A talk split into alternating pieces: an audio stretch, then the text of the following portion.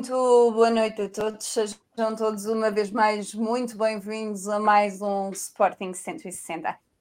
Esta noite, onde vamos falar da vitória frente ao Farense, aquela vitória sofrida uh, que, que, tivemos uh, este, este sábado, vamos também fazer a antevisão do jogo com a ATA, mas obviamente temos aqui um convidado muito, muito especial 30 anos de vida, começou uh, no rugby, passou pelos Júniores do Sporting Clube, foi campeão pelos Júniores do Sporting Clube Portugal e atualmente está então aqui conosco para comentar a atualidade desportiva do lado verde e branco. Afonso Figueiredo, seja bem-vindo ao Sporting 160 e muito obrigada por teres aceito o nosso convite. Muito obrigado, eu. Antes de mais, dizer que é um prazer enorme para mim estar a falar do Sporting, que é algo que se calhar nunca fiz assim tão abertamente, e é um prazer estar aqui ao lado de três enormes leões.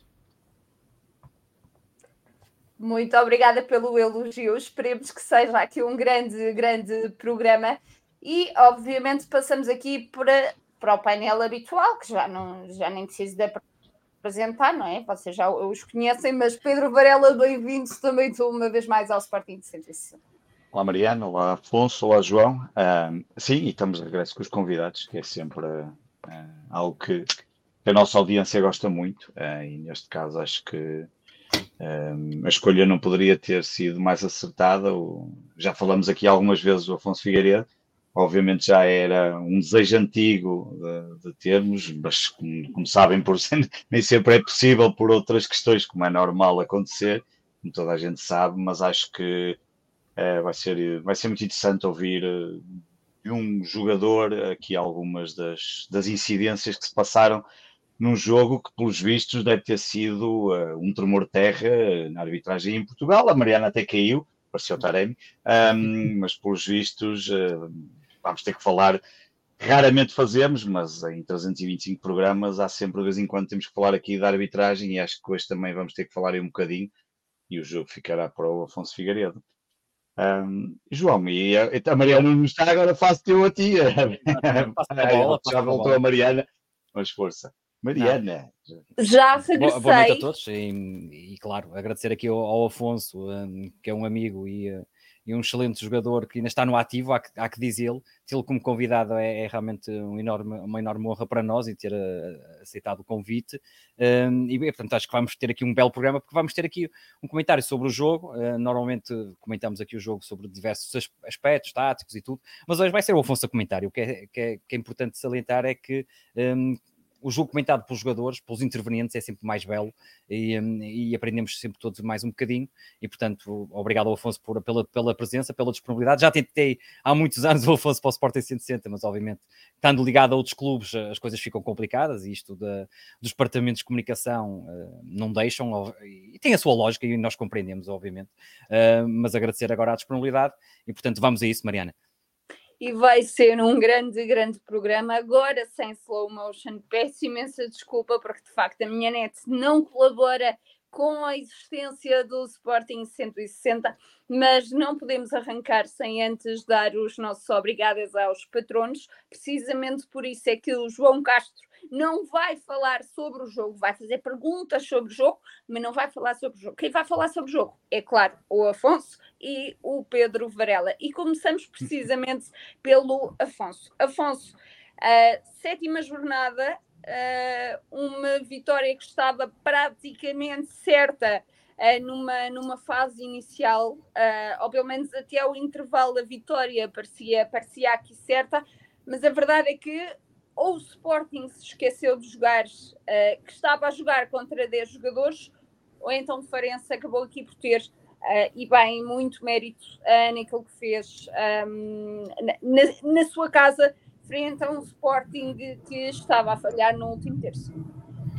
Sim, sem dúvida. Eu, eu posso dizer que acho que foi um bocadinho dos dois. Foi um grande Farense, que, como o Mr. Amorim falou bem no final, se uniram uh, e fizeram um grande jogo. Temos que dar mérito a isso, porque jogar com menos um, jogar com 11 contra uma equipa grande é difícil, jogar com menos um mais difícil ainda, e acho que é nas dificuldades também que se vê as grandes equipas, e temos aqui uma bela equipa do Farense, a meu ver, que, que fez um excelente jogo. Uh, dizer também algo importante, para mim, eu já joguei neste campo várias vezes, penso que umas três vezes, e é bastante mais reduzido que os outros campos. Ou seja, não só pelo. É um ambiente bom, eu adoro jogar em, em estádios com este tipo de ambiente, um bocado à inglesa, uh, com, com, o público perto, uh, e dá muito prazer jogar no São Luís, mas é muito difícil. É muito difícil porque há menos espaço, e, e a não havendo tanto espaço, tira um bocado de qualidade àquilo que é o, o nosso jogo, não é? Uh, há mais duelos. eu, eu teria muito mais de facilidade em marcar o Edwards num campo pequenino do que num campo grande. Num campo pequenino ele está sempre muito mais perto de mim, uh, enquanto num campo grande já, já, já tem o espaço que precisa para desequilibrar.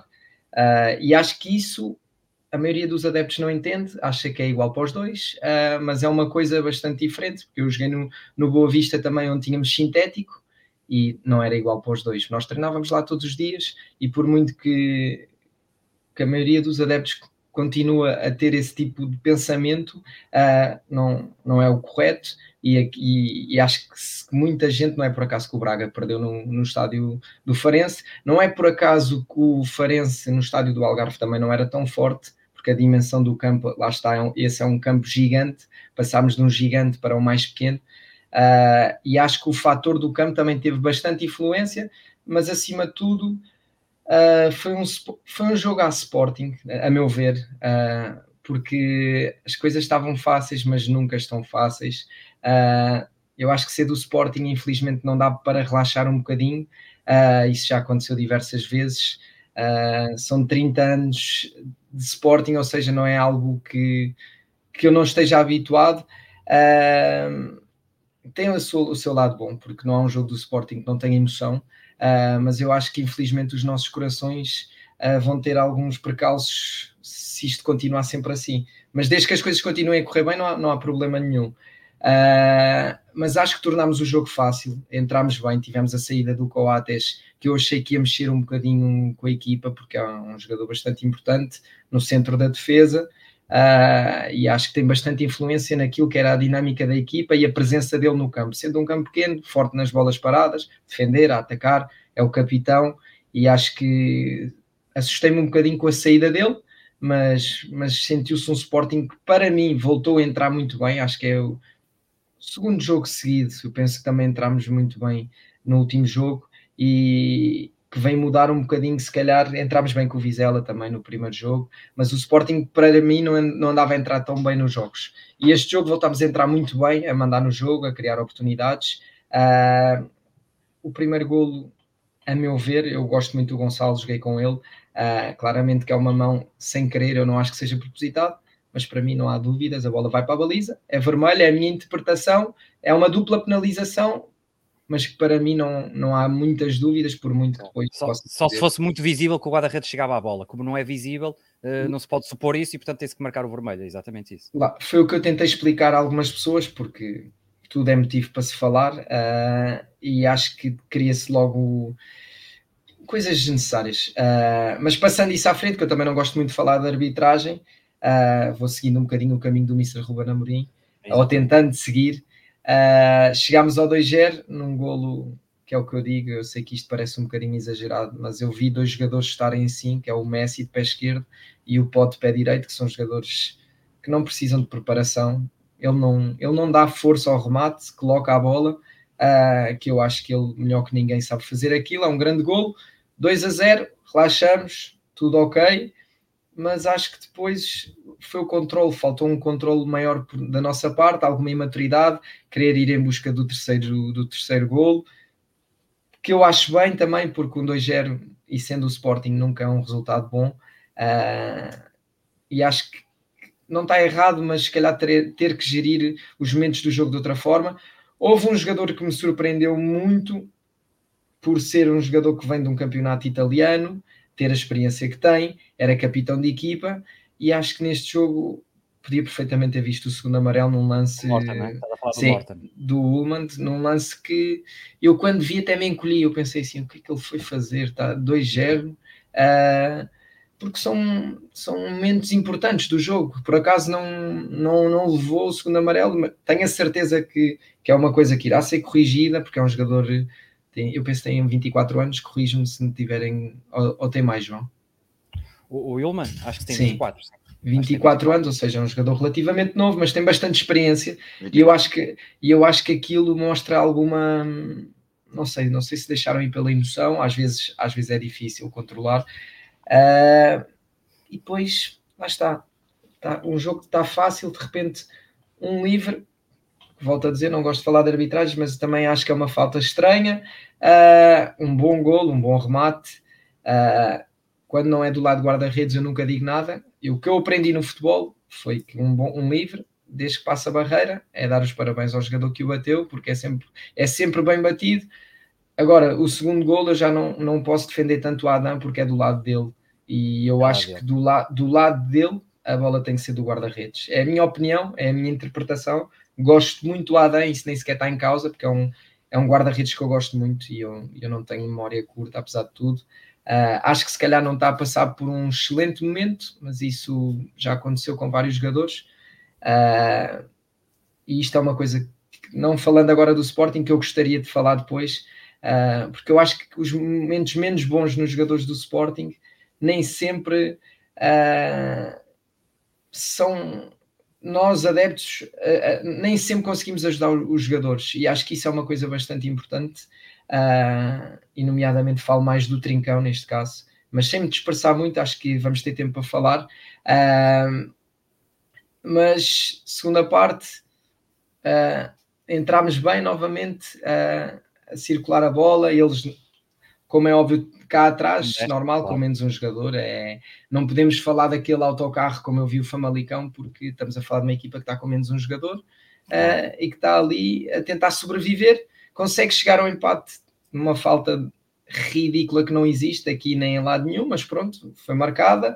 Uh, aí já não, como eu disse, acho que o Adam tem alguma culpa no gol, uh, mas depois fomos sempre atrás e mais uma vez eu acho que as equipas do Ruben é muito isto, nós desgastamos muitas as outras equipas e eu, eu senti isso na pele. Uh, o Sporting desgasta muito as outras equipas, fisicamente são muito fortes, têm muita bola, é muito difícil estar tanto tempo sem bola como, como acontece nos jogos contra o Sporting. Uh, é, nós, nós estamos mais preparados para defender quando vamos jogar contra uma equipa grande uh, e via-se que o Farense estava bastante confortável nisso. Uh, mas é muito difícil porque são ataques constantes e mais tarde ou mais cedo uh, e queria destacar também aqui, para mim, fez um jogo incrível, o, o Victor, uh, que tem alguma dificuldade em dizer o segundo nome dele, então, então vou assim. Mas acho que fez um jogo fantástico. Acho que a entrega que ele tem na frente é o que ele desgasta os defesas. Eu sou sincero, eu fico feliz de não, não jogar com o Sporting atualmente, porque é um jogador que dá algum medo, uh, porque ele é muito batalhador, não desiste de uma bola pede sempre na profundidade, segura muito bem a bola. Eu, eu reparei nos lançamentos, é tão fácil um lateral ter um, um, um avançado assim. Em qualquer momento não sabe onde, onde meter a bola. Mete lá a Dá, bola. Mete a bola, ele, ele não perde uma bola. É, é, é incrível a capacidade física que ele tem. Uh, para mim, e eu posso falar bem do Zé Luís, porque jogou comigo e estava a treinar eh, antes de ir para o Farense aqui, aqui no Porto comigo, uh, mais uns colegas nossos eu acho sinceramente, e, e podem se calhar dizer que isto é puxar um bocado a brasa à minha sardinha, eu acho que foi muito mais pouca inteligência do Zé do que, do que chique expertise do Edwards, uh, porque o movimento está lá. Claro. Uh, e, o toque, e, o toque, não é? O movimento e o toque. Lá está. Para mim, mais uma vez, não há dúvidas. Aceito que possa haver dúvidas, aposto, aceito que, que haja interpretações que tentam sacar um penalti eu, eu, eu, o meu entender, o, o Edwards é um jogador que até cai com alguma facilidade, é verdade, caiu na primeira parte e era penalti, porque foi um empurrão nas costas, uh, mas não falando disso mais uma vez, uh, para mim é penalti, não, mais uma vez, para mim não há, não há dúvidas, mas isto gera outro tipo claro. de interpretações. Acho que também é fácil falar de uma equipa que está em primeiro e isso, isso traz muitas uh, como é que eu ia dizer? Há sempre alguma coisa para falar. Uh, claro. Falamos do Porto, falamos do Benfica. Espera aí que eu acho que, que, vou só sair aqui. Podes entrar, Matheus. Anda aqui. Só o meu, o meu leão mais novo, peço desculpa. Nada, podes trazê-lo, não há problema nenhum. Diz lá aqui quem é que é o teu é jogador preferido. Quem é o teu jogador preferido? Nuno Santos. Nuno Santos, muito bem. Bem escolhido, bem escolhido. Muito bom. Vai lá, vai muito lá, bom. Tchau. Até amanhã. Peço desculpa. Nada, muito bem escolhido. Oh, tem aqui duas perguntas, duas perguntas do jogo e depois passo a bola ao Varela, que também deve ter perguntas. Uma, uma pergunta um, sobre o jogo é: um, o Sporting naquela fase, e não é de agora, que tem muitas dificuldades depois do, do, empate do Forense, e já descreveste porque é que o Forense chegou lá. Embora eu acho que o Sporting tenha controlado o jogo, porque o Forense não criou nenhuma grande oportunidade, são dois livros que, que mudam o jogo. Um, mas o Sporting voltou a cair naquele erro do cruzabol, não é? Muitos certo. cruzamentos e, e, mal efetuados, não é mal efetuados, ou seja, nunca, só rara, raramente ganhámos a linha, ou seja, foi muito fácil para a defesa estar de frente. O que é que achas que o Sporting podia fazer diferente para evitar estes cruzamentos um, tirados a 3 quartos, ali quase na quina da área em que, que os defesas estão de frente e o Sporting não causou nenhum perigo? Versus aquelas eh, introduções e jogadas à linha que o Sporting chegou a combinar uma ou duas vezes, até foi a melhor oportunidade com aquele cabeçada do Paulinho. O que é que o Sporting podia fazer diferente? Alguma dinâmica da equipa ou achas que nos falta aqui também um, algum jogador com outro tipo de qualidades? Até porque os Gaio na direita não tem um para um, o Nuno Santos também tem algumas dificuldades. Depois o Catamo entrou, quanto a mim, eh, entrou num jogo e não lhe correu nada bem. O que é que achas uh, que nós podíamos ter feito diferente para ter um, um, um jogo exterior mais produtivo? Eu estando a ver de fora, eu vi várias vezes um 2 para 1 um no lado direito entre, com o Jenny e, e, com o Edwards. Acho que estávamos. Uh, lá está. Por, para um defesa, e falo como defesa lateral, uh, um jogador ir vir constantemente para cima de nós. Uh, ok, o Jenny não passa uma, mas a que passar vai criar bastante perigo. E é, e é essa é, é, essa coragem, é essa ousadia que o Porro tinha mais que ninguém. O Porro vinha para cima, saía de um jogador, cruzava e cruzava muito bem. Uh, e é isso. Lembro-me perfeitamente do Gelson Martins com o Jorge Jesus, e eu acho que isso foi a maior evolução do Gelson. Foi mal recebia a bola, ia logo para cima do lateral, e isso cria muita dificuldade. E acho que às vezes aquele do não arriscar, do passa ali, passa aqui.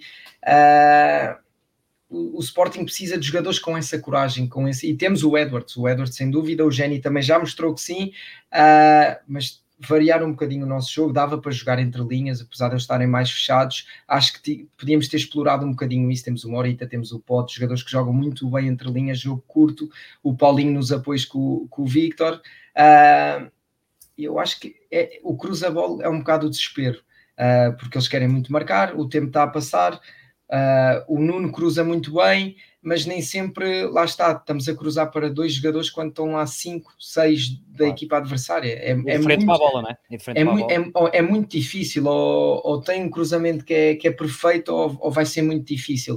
Uh, a meia distância também acho que utilizamos pouco, principalmente pouco. neste jogo rematado longe. Uh, mas, mas acho que sim, acho que acho que falta um bocadinho essa a coragem que o Edwards teve, por exemplo, no lance do, do penalti, ter isso mais vezes porque vai criar bastante dificuldade aos adversários, porque tecnicamente eles são todos muito bons. Uh, joga o Trincão, joga o Edwards, joga o Genis, quem for, uh, os jogadores do Sporting tecnicamente são, são muito evoluídos uh, e é haver essa coragem para ir para cima do jogador. E, e acho que temos que abusar disso, principalmente naquela a jogar com mais um. Acho que temos, temos que utilizar as nossas armas e acho que não estávamos a, a, pelo menos do lado direito, acho que as coisas não estavam a sair bem.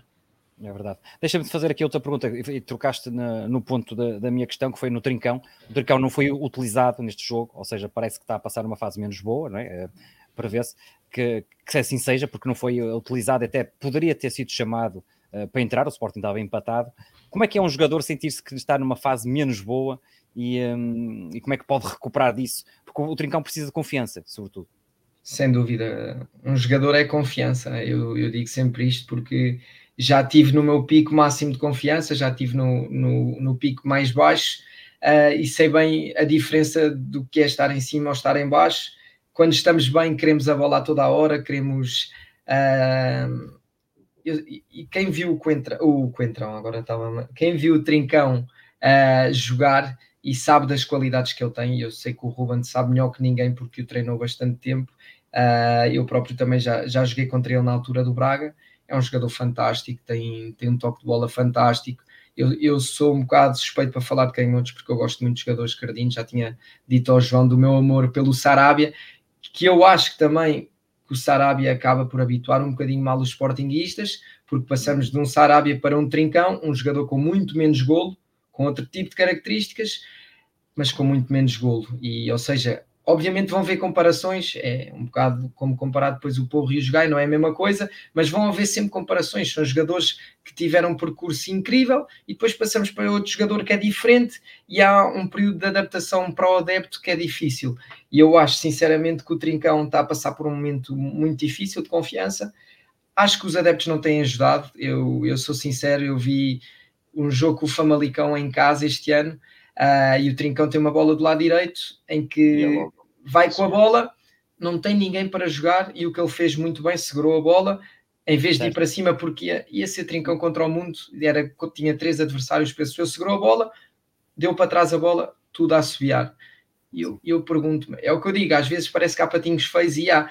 Eu, eu sou totalmente contra adeptos que assobiem num estádio. Uh, não se ganha nada com isso. Acho muito bem assobiar no final. Todo o adepto tem o direito de ter o seu descontentamento com a equipa, mas durante o jogo, a minha pergunta é: o que é que isso vai ajudar um jogador? Um jogador do nosso clube. Do nosso não, clube, estou a, não estou a falar um jogador do, do, do, outro clube. É, que, é perceber isso. O que é que isto vai ajudar o, o Trincão? Zero. Como é que nós, muitas vezes, somos os principais a, a, meter um jogador da nossa equipa para baixo. É isso que eu, que eu pergunto. Mas também já o fizemos o contrário muitas vezes com o Paulinho, com o Jogai. Uh, tem que se dar mérito porque realmente o adepto de Sporting é um adepto que tem que ser caso de estudo, mas acho sinceramente que o Trincão neste momento precisa muito do carinho dos Sportinguistas e nós já o fizemos muito bem com outros jogadores Uh, e eu gostava muito, porque acho que o, o, Trincão, estando bem, pode ser um jogador bastante importante para o Sporting, porque ele não abre fizemos latas. Com, fizemos com o Paulinho, não é? Fizemos agora até com o Paulinho, uh, ajudou Sim. bastante esta lógica dos adeptos estarem muito mais próximos, porque houve aí meia dúzia de pessoas que, que andaram constantemente a atacar o Paulinho, e, e palpita-me que agora a nova vítima vai ser o Adam, um, porque isto. Um, isto muito rapidamente, o Sportingista esquece muito rapidamente do, dos jogadores.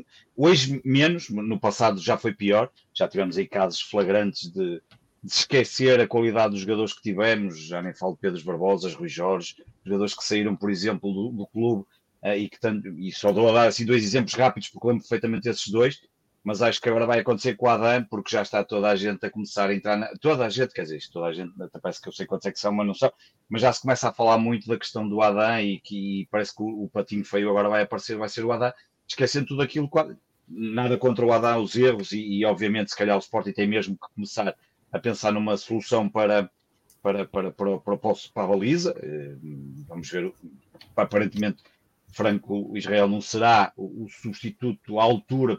Vamos ver o que é que o Ruben Amorim pensará disso. E ainda temos o Calai. Mas parece que agora vamos ter aqui um novo patinho feio que vai ser o Adam. E como teve uma época o ano passado mal conseguida, mas eu também pergunto quem é que o ano passado não teve uma época uh, mal conseguida no Sporting. Mas nós temos essa capacidade de. de e eu ia aproveitar e perguntava-te se fosse que é, tu certamente já passaste momentos também complicados, não é?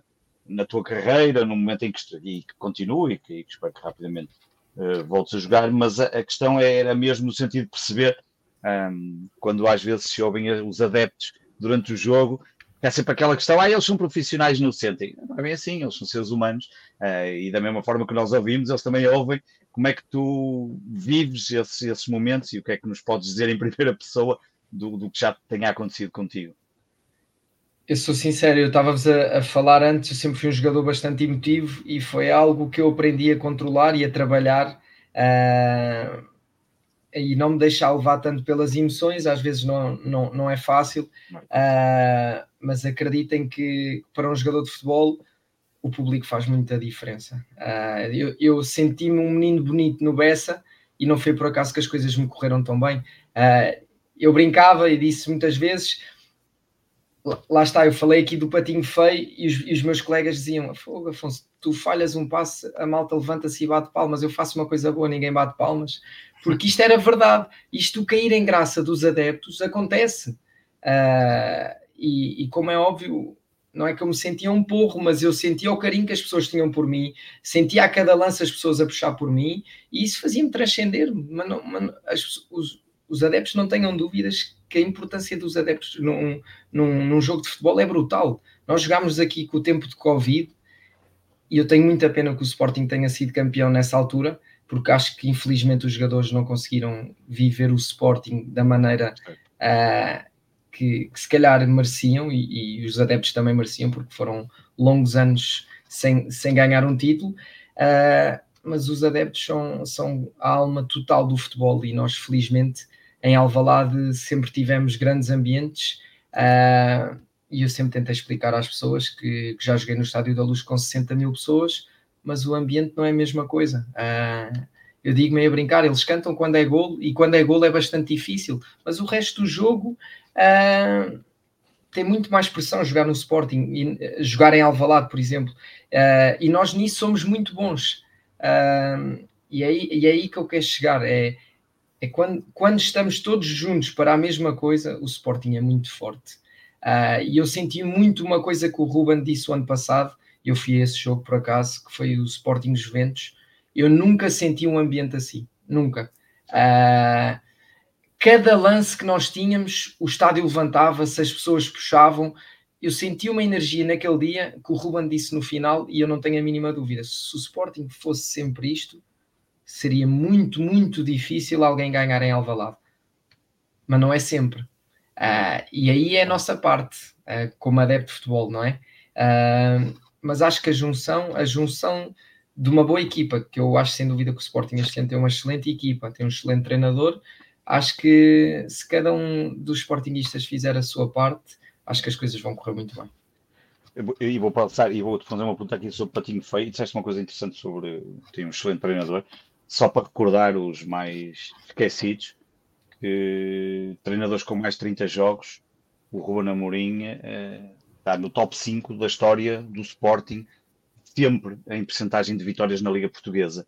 Um, e os outros três que estão à frente, ele está em quarto, são tudo treinadores da década de 40, 50 e ainda ali uma, um bocadinho da década de 60. Portanto, só para só para se ter noção do que é que, apesar de tudo e dos críticos que existem sobre o Ruben Amorim, e críticas todos nós temos direito a fazê-las, nada contra, como é normal, um, desde que sejam com argumentos válidos, obviamente, um, mas, mas, mas, mas, é inegável, e estatisticamente, como alguém ontem perguntava, do ponto de vista estatístico, um, o Ruben Amorim tem tudo para se tornar um dos melhores treinadores da história do Sporting de sempre, o que não é, que não é coisa pouca, um, ehm, tendo em conta que somos provavelmente o clube que mais treinadores tivemos nos últimos 40 anos, desde que eu me recordo de ir ao futebol, já devemos ter mais treinadores do que os outros dois grandes juntos. E por falar em patinhos feios, um, ehm, Paulinho, o que é que Paulinho que leva 5 golos, Guiocas que leva outros 5 golos, duvido que algum sportinguista pensasse que à sétima jornada tínhamos dois jogadores, os dois pontas de lança, ou os dois avançados,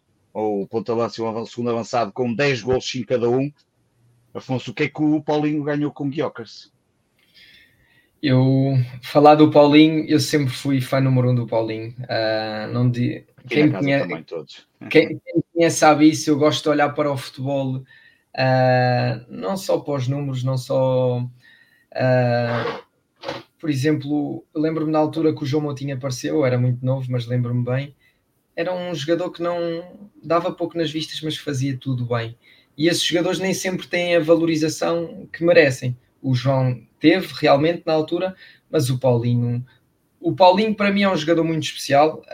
Um, não é um número 9, é um número 9,5 para mim.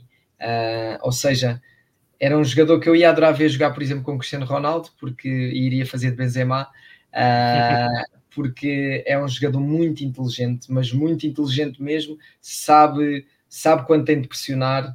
Uh, arrasta os jogadores da marca. Lembro-me aquele jogo um igual, o Nuno Santos apareceu duas vezes na cara, na cara do, do, do Diogo Costa, dois movimentos do Paulinho a arrastar um senhor chamado Pep, portanto terá algum mérito, não é?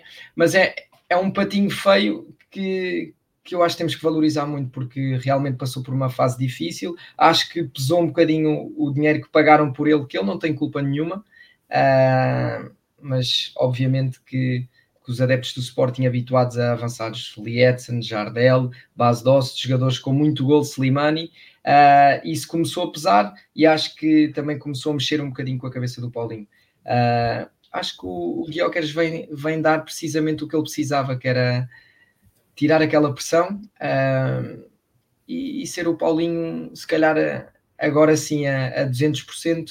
O Paulinho que eu acho que o Ruben sabe que sempre foi, que tem gol também, uh, mas que acima de tudo é um, é um jogador fundamental no Sporting, uh, não só pela personalidade que tem, por, por tudo o que ele faz no campo, eu acho que é, que é aquele jogador que quem perceber de futebol tem que gostar do Paulinho. É impossível não gostar do Paulinho. É verdade que o Ruben às vezes foi teimoso, uh, nomeadamente em. Já deu o braço a torcer, não é? Já deu o braço a torcer. Precisarmos de outro avançado. Uh, eu continuo a dizer que o Paulinho, se calhar, não tem a finalização do Bas Dost, uh, não tem, não tem, se calhar, a técnica do Lietzen mas tem coisas que, ele, que eles também não, não tinham. E, e, é um jogador fundamental e muito dos golos do Victor também serão por trabalho do Paulinho. Uh, isso eu não tenho dúvidas, eu acho que arranjámos aqui uma dupla de avançados. Uh, eu sou de um tempo ainda recente. Eu não digo lembrar João Pinto e Jardel uh, mas são jogadores que se vão ajudar muito na frente e não é por acaso que os dois têm 10 golos. E falamos num Porto, eu próprio já falei isso, que era Tony Martinez, Evan Nilsson, Meditaremi, uh, o Dani Namazo, agora o Fran Navarro, e a verdade é que eles os dois têm mais gols que esses jogadores todos juntos, e temos que dar muito mérito também uh, a quem encontrou este Viking, porque ele realmente é muito bom e veio trazer o melhor do Paulinho, portanto acho que, acho que os dois estão a fazer um excelente trabalho. Uh, o Rodrigo Ribeiro também é um jogador que eu, que eu acho bom jogador, acho que ainda tem que ganhar mais algum estofo, Uh, mas acho que os nossos avançados estão muito bem e isso reflete-se no, no que tem sido os jogos do Sporting. E falando aqui sobre os jogos do Sporting, precisamente, Afonso, esta temporada uh, começou, obviamente, pelo mercado de verão, mas uh, já lá vamos. Uh, mas um, depois de, na temporada passada, ter sido uma época que ficou aquém das expectativas de, de todos nós. Achas que este ano é possível acreditar um, no título novamente? Até é, parece que é difícil verbalizá-lo, se me permites a sinceridade.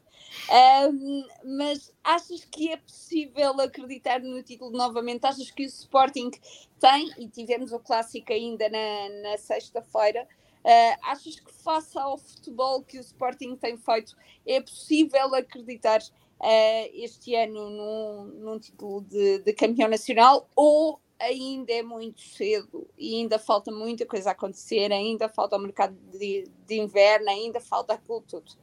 Conta-me o que é que tu achas daquilo que, que, que, poderá ser esta, esta temporada e daquilo que o Sporting poderá fazer para, para garantir pelo menos a chegada à Champions League, quiçá, o título de campeão nacional.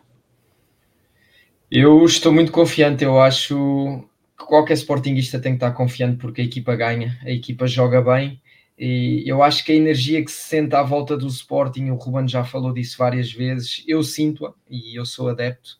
Uh, não é por acaso que eu senti também ajuda, está sem clube, não é? Mas senti a necessidade de ir a todos os jogos este ano, acho que só falhei o Farense, uh, e tenho feito esses quilómetros todos porque lá está, sente-se uma energia muito boa no Sporting, acho que acho que temos todas as condições para as coisas correrem bem, sabendo que para sermos campeões não basta sermos melhor que os outros, uh, porque a experiência, a história diz-nos isso. Uh, não basta sermos melhor que o Porto e que o Benfica, porque haverão muitas dificuldades sempre à, à, volta do nosso futebol. E novamente digo: o ano que o Sporting foi campeão, fomos muito melhores que os outros, e, e só assim vamos poder ser campeões.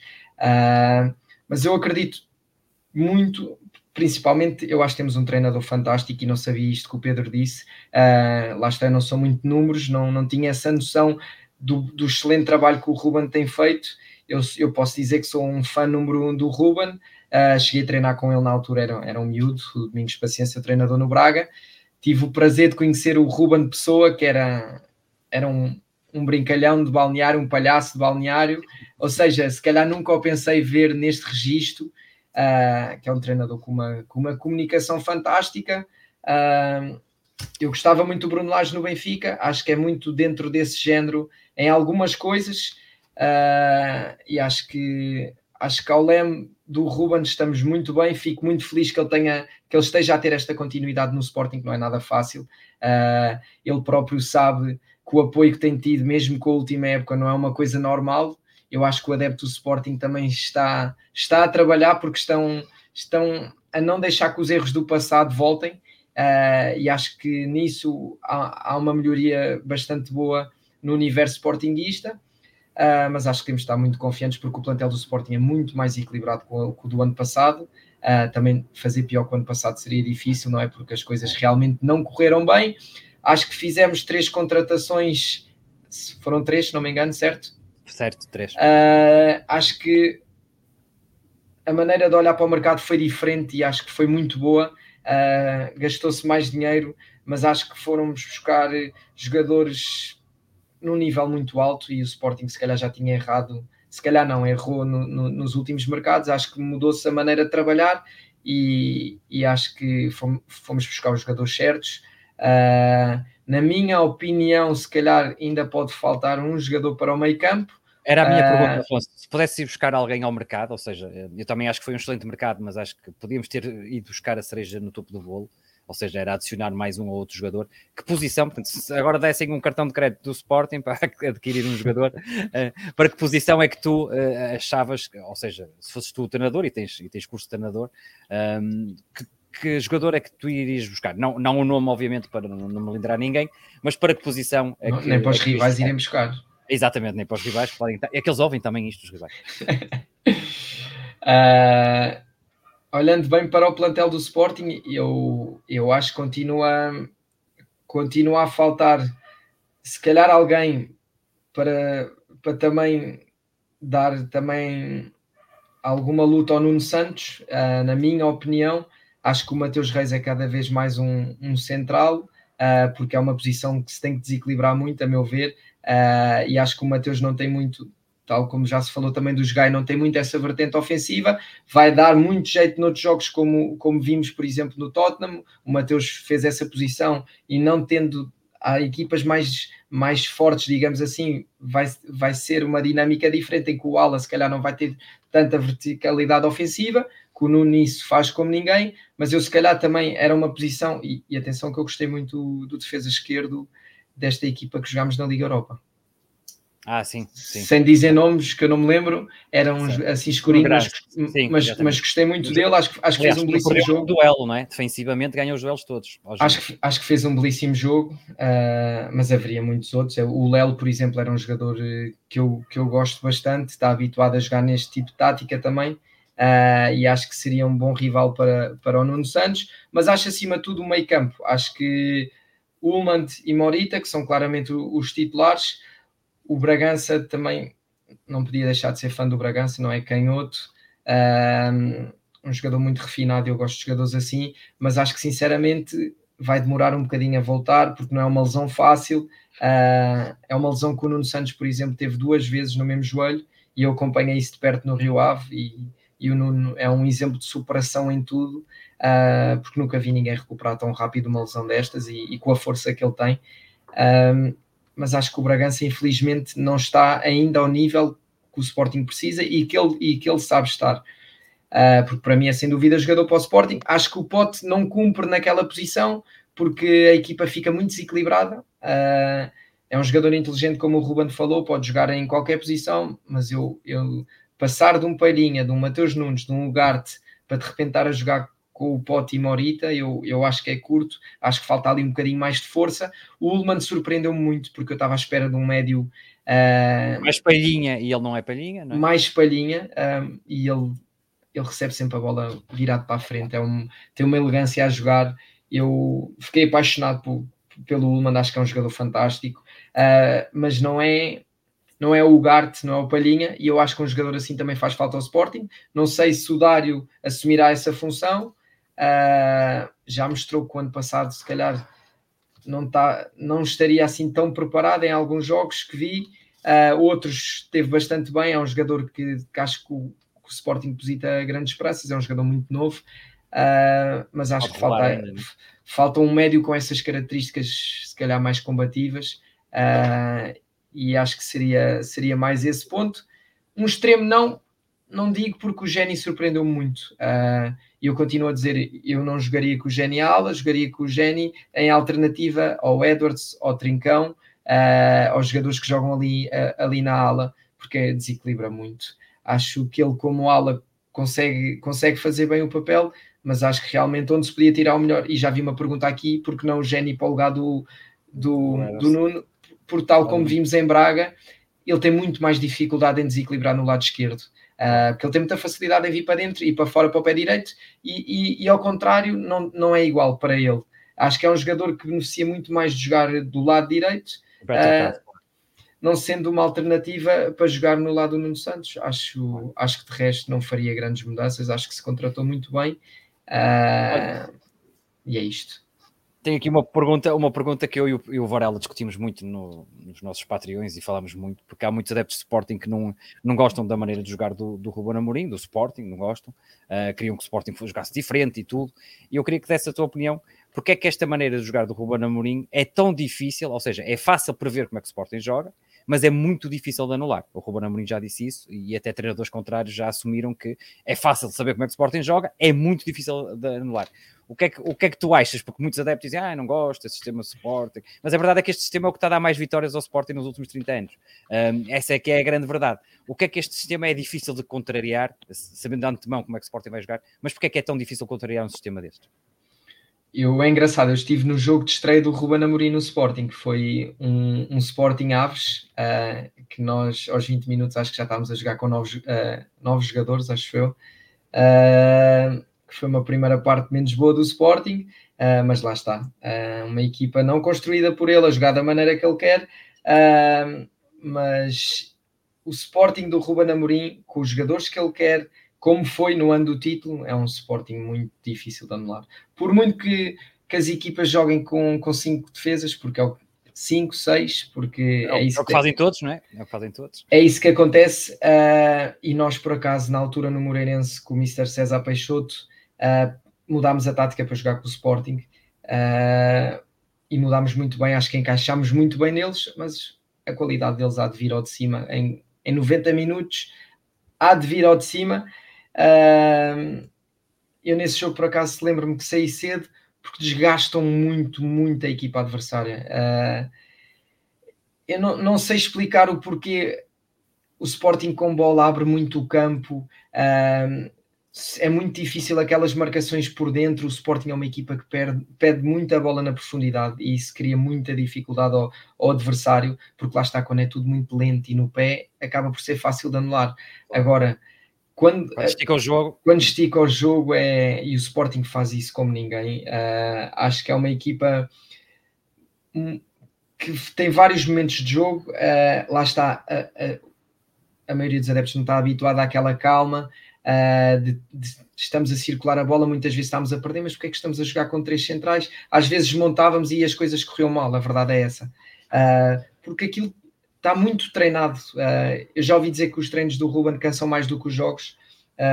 tenho a certeza que sim, porque vejo o Sporting fisicamente muito bem nos jogos. Uh, e as equipas adversárias, como é normal, começam a quebrar, e não foi por acaso mesmo no ano do título que o Sporting faz muitos gols na, nas fases finais dos jogos e vai continuar a ser, uh, mas é um jogo muito difícil de anular. Uh, não só pela qualidade dos jogadores, pelas dinâmicas, o Sporting e agora que o Guilherme pode apresentar outro tipo de dinâmicas. parece fácil estando a ver de fora, mas lá dentro é muito difícil porque é muito, é muito fácil haver uma falha de marcação, ou marco eu ou marcas tu, porque um ala já está a jogar dentro, um, um, o avançado está a pedir na linha, ou seja, eles andam muitas vezes. Como é que eu marcaria o Edwards, por exemplo? O Edwards muitas vezes vem buscar a bola ao lado dos médios. É, é muito difícil anular estas dinâmicas e como eu, e eu também joguei numa linha de três centrais, é muito confortável os três centrais ali, porque é, é muito difícil perdermos a bola, porque há, parece que estamos a jogar com um jogador a mais, a verdade é essa, uh, e com a qualidade do Inácio. Agora, com a volta do Santos Justo, que eu fico muito feliz mesmo, porque uh, com todo o respeito que eu tenho ao Coates, que é gigante, é dos jogadores que mais merece o meu respeito no Sporting por toda a sua história, por tudo o que fez, por não ter ido embora do Sporting no momento mais difícil do clube. Uh, mas neste momento, o trio defensivo mais forte para mim do Sporting é o que jogou no Arsenal, que é o Diomandé, Diomandé e Inácio, porque tivemos o melhor dos dois mundos. Eles defensivamente são muito fortes, mas ofensivamente são os três fortíssimos. Uh, ou seja, e não é normal, não é normal haver defesas centrais com, com a qualidade do Inácio, do Diomandé, uh, do Santos Justo, porque é, é, verdade, nós olhando para o futebol, não, não, há, não há defesas centrais assim tão evoluídos tecnicamente como, como os que nós temos. Uh, e isso é uma grande vantagem do Sporting, porque normalmente a construir os centrais eram os pesudos e o Sporting Uh, o Adam também, eu considero que não seja mal com os pés, somos quase 11 a construir e isso dá, um, dá uma garantia de segurança com a bola muito grande. Uh, mas lá está, é um Sporting muito difícil de anular pela alma que tem uh, e pela qualidade que tem e, e pela liderança só, que tem. Deixa só dizer que há bocado o Afonso estava a falar do jogo com o Aves, foi, a expulsão foi aos 11 minutos, a segunda expulsão foi aos 20 e foste substituído aos 76 minutos. já fui confirmar. Mal nós sabíamos, porque esse jogo foi a 8 de março de 2020, que passado uma semana ia começar o Covid e o grande pico do Covid.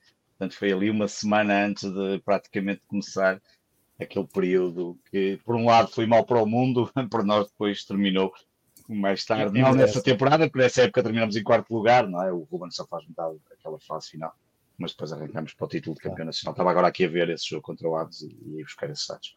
Olha, Afonso, uma coisa muito rápida sobre aquilo que tu disseste. Tu disseste o lado defensivo, que é muito difícil para vocês anular, mas nesta mudança em que as equipas depois têm que mudar, imagina, jogam em 4-3-3 e para jogar contra o Sporting, muitas vezes mudam para uma defesa a 5, eu fico com a impressão que depois a manta fica muito curta quando tentam atacar. Ou seja, um, além de ser difícil atacar contra o Sporting, pela reação à perda da bola, pela pressão, depois com essas alterações mais preocupados defensivamente, não achas que as equipas também perdem ali um bocadinho. Um, o fio do jogo normal, porque se adaptaram ao Sporting e depois realmente em termos ofensivos as coisas ficam um bocadinho curtas?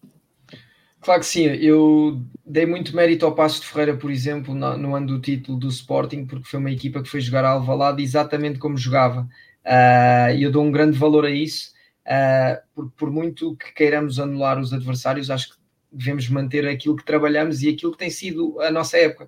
Uh, e é uma coisa que eu tenho alguma dificuldade em perceber o porquê de, por exemplo, contra o Porto e Benfica e Braga, já, já se joga em 4-3-3 e que o Sporting tem que se jogar em 5-4-1 uh, ah, ou 6-3-1, uh, ah, o que for, porque os, o que eu tenho visto, os, os extremos a jogar com o Sporting, coitados, estão ali de mãos dadas com o lateral. Eu, são coisas que uh, o Famalicão para mim foi o mais gritante e, e, e custou-me ver aquilo, porque ainda por cima o João Pedro Souza foi meu treinador e eu gosto muito dele, acho que é um, é um treinador muito bom.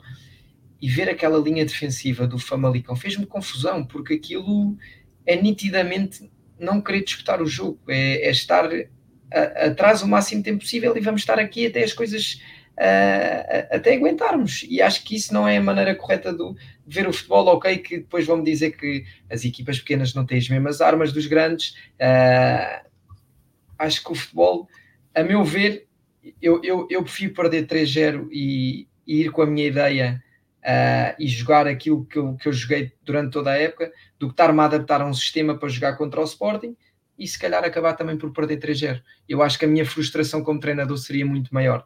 Uh, e, é, e é isso que eu digo. Eu acho que também essa mudança de tática e dinâmicas para jogar contra o Sporting acaba por afetar um bocadinho as equipas uh, e, e, nomeadamente, sentirem-se um bocado perdidos e a verdade é que quando se encaixa na equipa do Sporting, temos que perceber que é encaixar com uma equipa que é muito boa.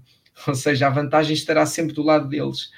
Uh, eu sei que por muito que eu chegasse perto do Porro, e que cheguei bem nesse jogo por acaso, uh, mais tarde ou mais cedo ele iria sobressair, porque eu iria cansar-me, porque ele está muito mais fresco que eu, porque ele é um extremo, eu sou um defesa, uh, e, e, lá está. E são esse tipo de coisas que depois fazem fazem com que o Sporting consiga desbloquear os jogos, porque as equipas, as equipas desgastam-se muito. É engraçado falar desse ano, porque apadrinhei a estreia do Silas nas Aves, nesse ano, e apadrinhei a estreia do Ruben Amorim nesse mesmo ano. Não, não Ou seja, foi engraçado, mas ao mesmo tempo lembro-me do jogo nas Aves e eu saí daquele jogo uh, e falei com o Bruno, na altura o Bruno Fernandes, eu olhava para o Sporting uh, e nesse jogo acho que joguei, apanhei o Reze uh, e tinha o Bolazzi também na frente e era um Sporting completamente diferente do, do Sporting que é hoje.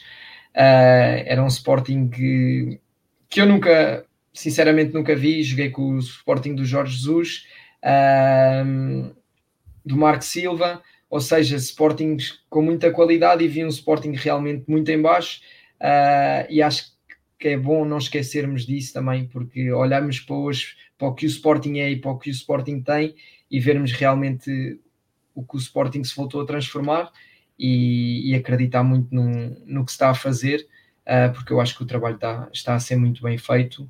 Uh, acho que as, foram apostou-se nas pessoas certas uh, e acho que as coisas estão, estão a encaminhar para, para que as coisas corram bastante bem este ano. É, Esse jogo nas aves foi o golo no final, não é? Do Bruno, não é? Do Bruno foi de penalti. Vamos ver, lembras-te, Varela? Mesmo a terminar. Exatamente, foi mesmo a terminar o jogo, faltava um pai. Falaste, falaste do meu jogador preferido do Sporting dos últimos anos, do Bruno Fernandes. Um, mas pronto, que muita gente dizia que, que, que não tinha. Acho que foi. Está aqui. Eu felizmente tenho na ah. coleção, ah. mas é. É, é um, trompo, maravilha. É, é um grande, é um grande amigo, mas acima de tudo é um, é um, um homem, é um homem inacreditável. Eu, eu apanhei o Bruno na, na seleção sub-23, ele era mais novo que eu e já era capitão.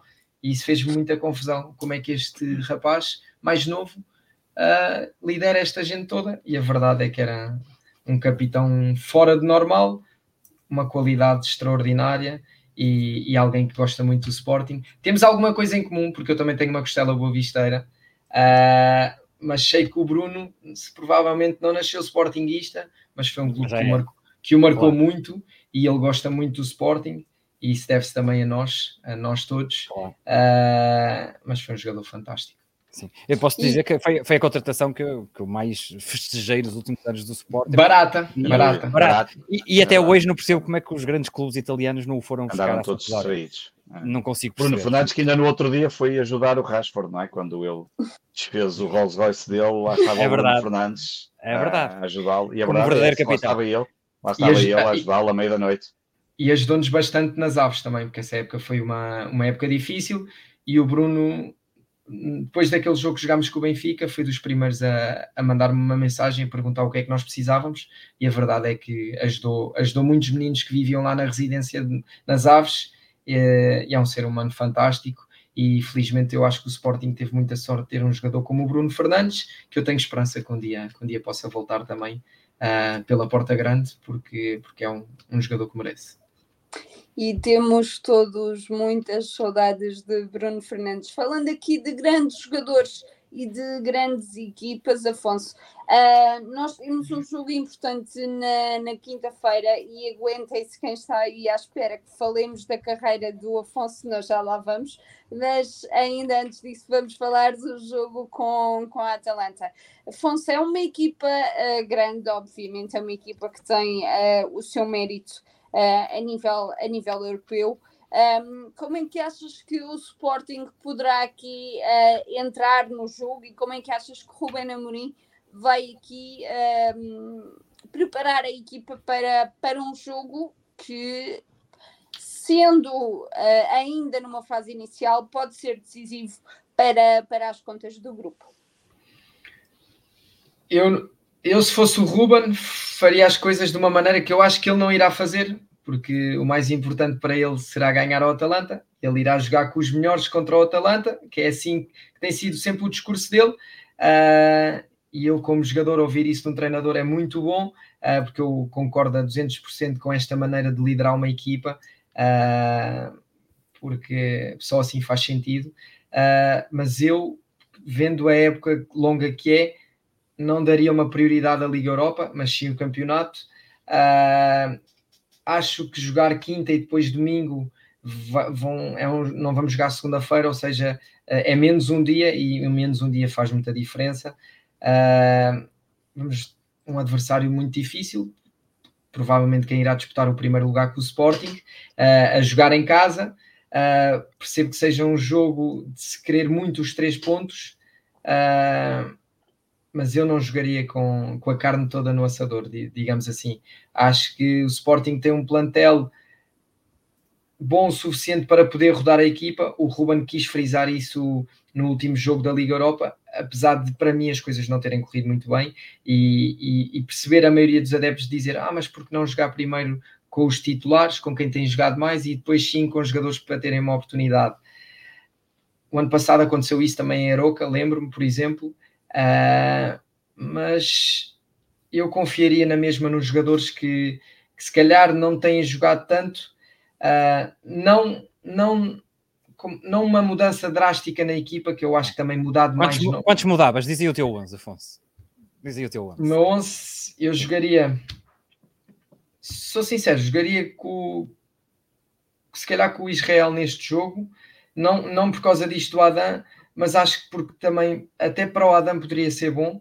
Uh, o Ruben já o fez antes, proteger um bocadinho um, um, um, um jogador, não o metendo a jogar Uh, acho que seria uma boa oportunidade também para se ver o, o Israel. Jogou com o Benfica o ano passado, jogaria agora com o Atalanta. Acho que era um jogo bom. jogou para com o Juventus, não foi? Acho que sim, sim, sim, sim, sim. Exatamente. Acho que seria um jogo bom para ele. Uh, jogaria provavelmente com o Jogai na direita. Uh, Santo Justo, se estiver bem, que não sei ainda se está bem, não é?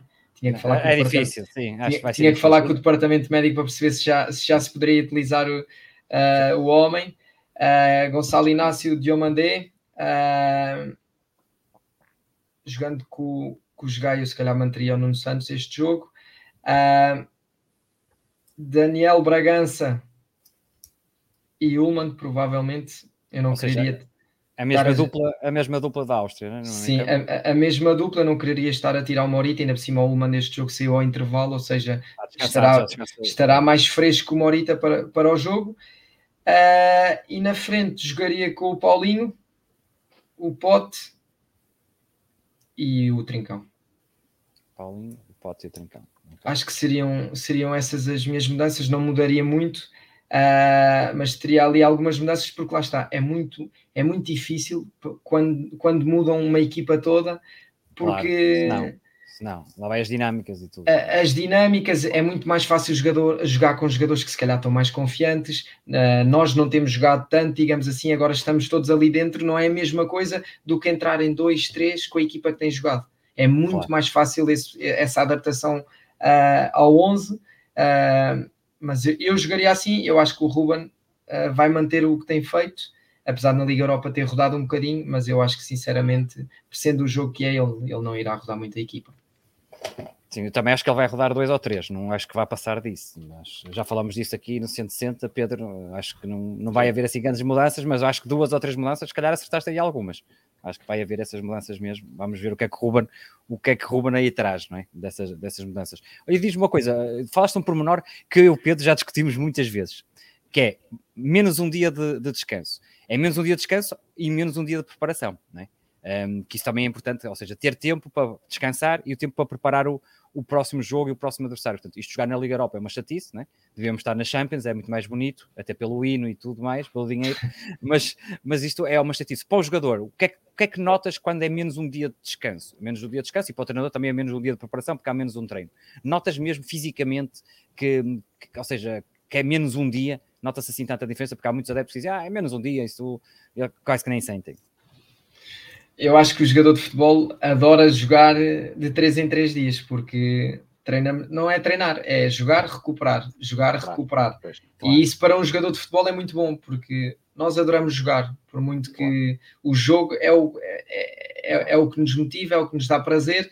Uh, e, e, tendo mais essa parte da recuperação acaba, acaba por ser bom. Acho que os jogadores sofreram muito mais no ano que não foram campeões, porque tinham semanas longas, com o Mister Amorim, ou seja, semanas fisicamente difíceis, enquanto assim até, até nisso têm vantagem porque jogam, recuperam, Agora, como é óbvio que jogar 3 em 3 dias, isto, o acumular desses jogos vai criar um peso nas pernas. Uh, não agora, se calhar no início da, da temporada, mas vai trazer lesões, vai trazer uh, carga excessiva. Como é óbvio, os jogadores não são máquinas, portanto, essa rotação da equipa eu achar que também é importante. E acho que um plantel como o Sporting, uh, não digo que tem que ter 22 jogadores top, mas tem que ter uma base muito grande de jogadores para jogar, jogar e jogar a um bom nível. Um, mas para um jogador de futebol eu acho que deve ser muito prazeroso. Eu, infelizmente, na minha carreira não tive essa oportunidade de jogar, de jogar as competições europeias assim. Se calhar depois, na altura do Covid, tivemos jogos mais próximos e realmente a recuperação uh, acaba por ser mais difícil uh, e nem todos os jogadores têm a mesma, recuperam da mesma forma. Uh, eu, por exemplo, sinto muito mais cansado ao segundo dia de recuperação e não é por acaso que muitos treinadores treinam no, no dia seguinte ao jogo e não treinam dois dias depois do jogo, não é? Porque as 48 horas lá está para um jogador são muito mais difíceis. Mas eu acho que num clube como o Sporting, em que tem a organização que tem, tem a estrutura que tem, tem os apoios que tem, eles têm tudo para, para, estar, para estar no top uh, e, e vão estar no top certamente. Esta vantagem desta, desta, desta duplo confronto é que jogamos os dois jogos em casa e, portanto, não temos deslocações, o que também ajuda certo. bastante. Bastante. Mariana.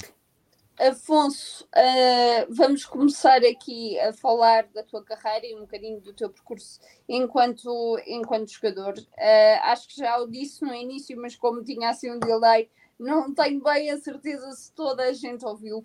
Como é que tu uh, vais parar aqui ao futebol? Porque para quem não sabe, uh, o Afonso arrancou a carreira dele no, no rugby, se assim se pode dizer, e depois é que, é que passou aqui para, para o futebol. Uh, é verdade, eu jogava rugby. Uh, comecei a jogar futebol só, só aos 10 anos e foi tudo muito estranho porque eu fui às captações do Sporting sem saber que ia às captações, porque o meu pai nunca me disse, e eu acho que se calhar isso fez muita diferença. Uh, porque eu fui jogar futebol, não, não fui fazer captações para jogar no meu clube. Uh, e acredito que isso tirou uma carga emocional muito grande a um miúdo de 10 anos. Uh, e realmente as coisas correram muito bem nas captações. Fiquei no Sporting e, e lá está. Isso para mim nunca foi.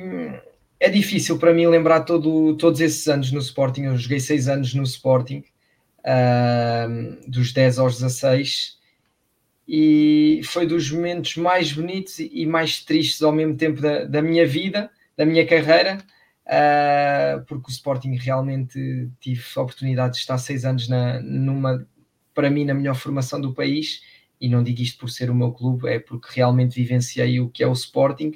Uh, na altura fomos a vários torneios, ouvia falar do Ajax, do Barcelona, e realmente nós tínhamos uma formação que era fala por si, não é? Olhamos para os jogadores que, que saíram da academia do Sporting e, e não há dúvidas que temos uma, uma, academia fantástica e felizmente para o meu percurso, para a minha vida, tive a oportunidade de, de fazer seis anos no Sporting, em que eu gosto sempre de dizer isto, em que fui cinco vezes campeão, uh, mas nunca foi uma exigência ser campeão no Sporting.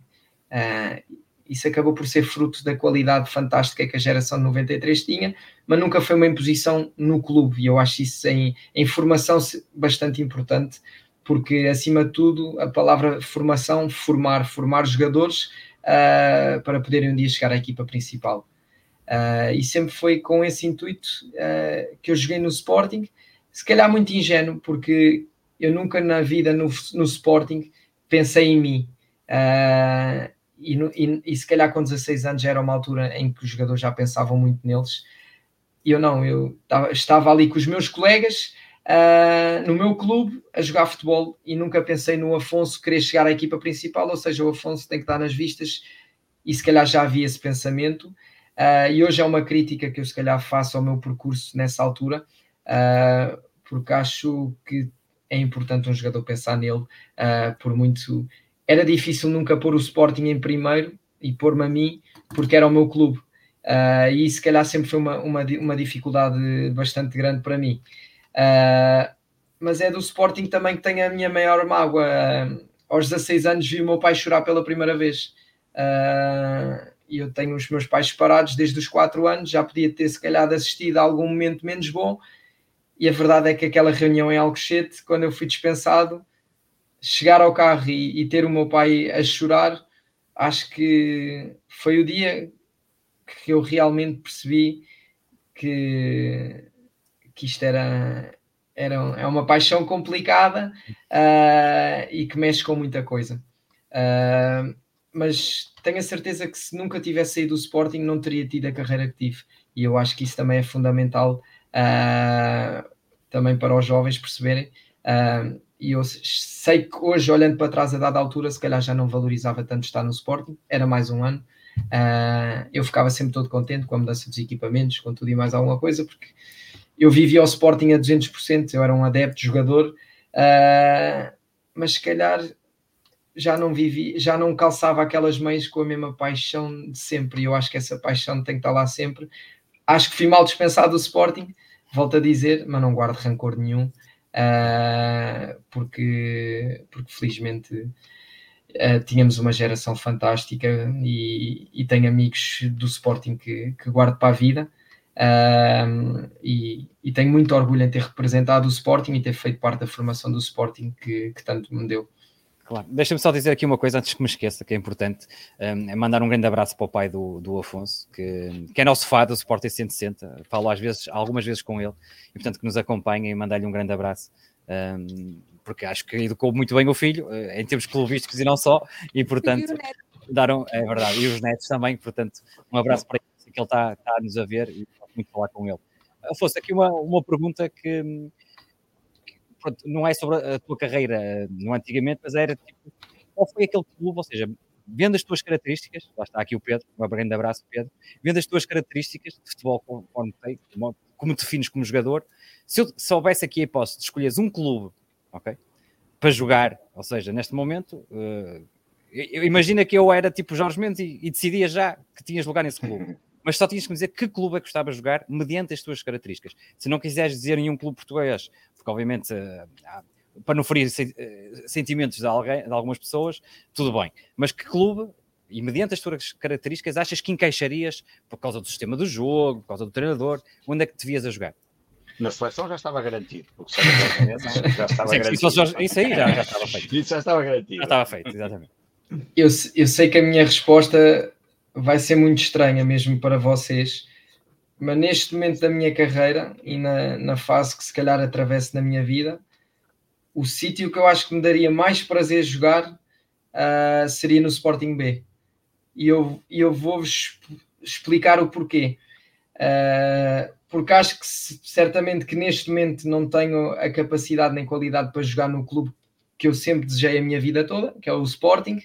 Uh, e não sou aquele, aquele jogador que acho que só por ser adepto do Sporting tem que jogar no Sporting, porque isso não chega para jogar no Sporting, uh, porque se chegasse, eu acho que, que já, que já que todos nós já teríamos jogado não no Sporting, sem dúvida alguma, uh, mas era um projeto que eu gostaria muito de estar, uh, porque acho que sinceramente que o Sporting beneficiaria muito mais de ter uma equipa B na segunda liga. Uh, acho que para os miúdos a transição de segunda liga, primeira equipa, seria muito mais fácil. Uh, são realidades muito mais parecidas. Acho que o Sporting em si não beneficia em nada ter a equipa B na Liga 3. Uh, ah, sem tirar qualidade à Liga 3, acho que é uma realidade completamente diferente. Acho que para os miúdos é muito mais difícil, os campos não são tão bons, uh, são jogos que requerem um bocadinho mais de experiência, mais de nervo, e acho que isso... sintéticos também, também, também uh, e acho sinceramente que a equipa B do Sporting só com miúdos não vai conseguir atingir uh, os objetivos a que se propõe. Uh, e eu já acompanho a equipa se calhar há alguns, há alguns anos, conheço bastante bem também os treinadores. Uh, e acho que é uma o Porto, o Porto B, por exemplo, desde a sua existência, eu estou no ano das equipas B, quando voltaram as equipas B, não é? Porque já tinha existido antes, e o Porto sempre teve uma referência mais experiente no plantel.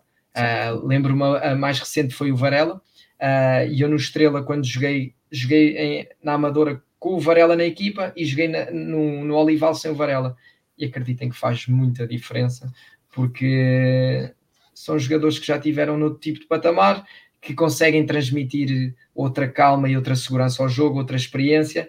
Eu sei que, pensando de outra forma, por exemplo, para o Afonso estar a jogar, se calhar um miúdo de qualidade uh, não estaria a jogar, por exemplo. Aconteceu-me isso no Braga e eu muitas vezes não joguei para jogar o Emílio Rafael, para jogar o Florent, ou seja, jogadores mais velhos, e eu ficava muito frustrado e triste porque achava que eu era um miúdo e queria jogar e nós então quando somos jovens uh, queremos muito jogar sempre, eu quero sempre uh, mas acho que realmente o Sporting precisa disso e, e sentir-me útil no Sporting acho que era uma coisa que me daria um prazer enorme uh, jogando ou não jogando Uh, porque quem me conhece sabe que eu sou um jogador que não muda a minha maneira de ser nem de estar consoante, consoante o jogar e não jogar, e, e seria algo que me daria muito prazer e ao mesmo tempo missão cumprida, porque a maior mágoa, se calhar, da minha carreira, eu sempre disse isto: o meu sonho nunca foi ser jogador de futebol, e é estranho. Uh, o meu sonho sempre foi jogar no Sporting. Uh, o meu sonho sempre foi entrar por aquele túnel de Alvalade, que eram os túneis verdes e brancos assim, e eu, sonha, eu, eu sonhava com entrar nesse, nesses túneis um dia. Uh, e a minha paixão pelo futebol começa aí.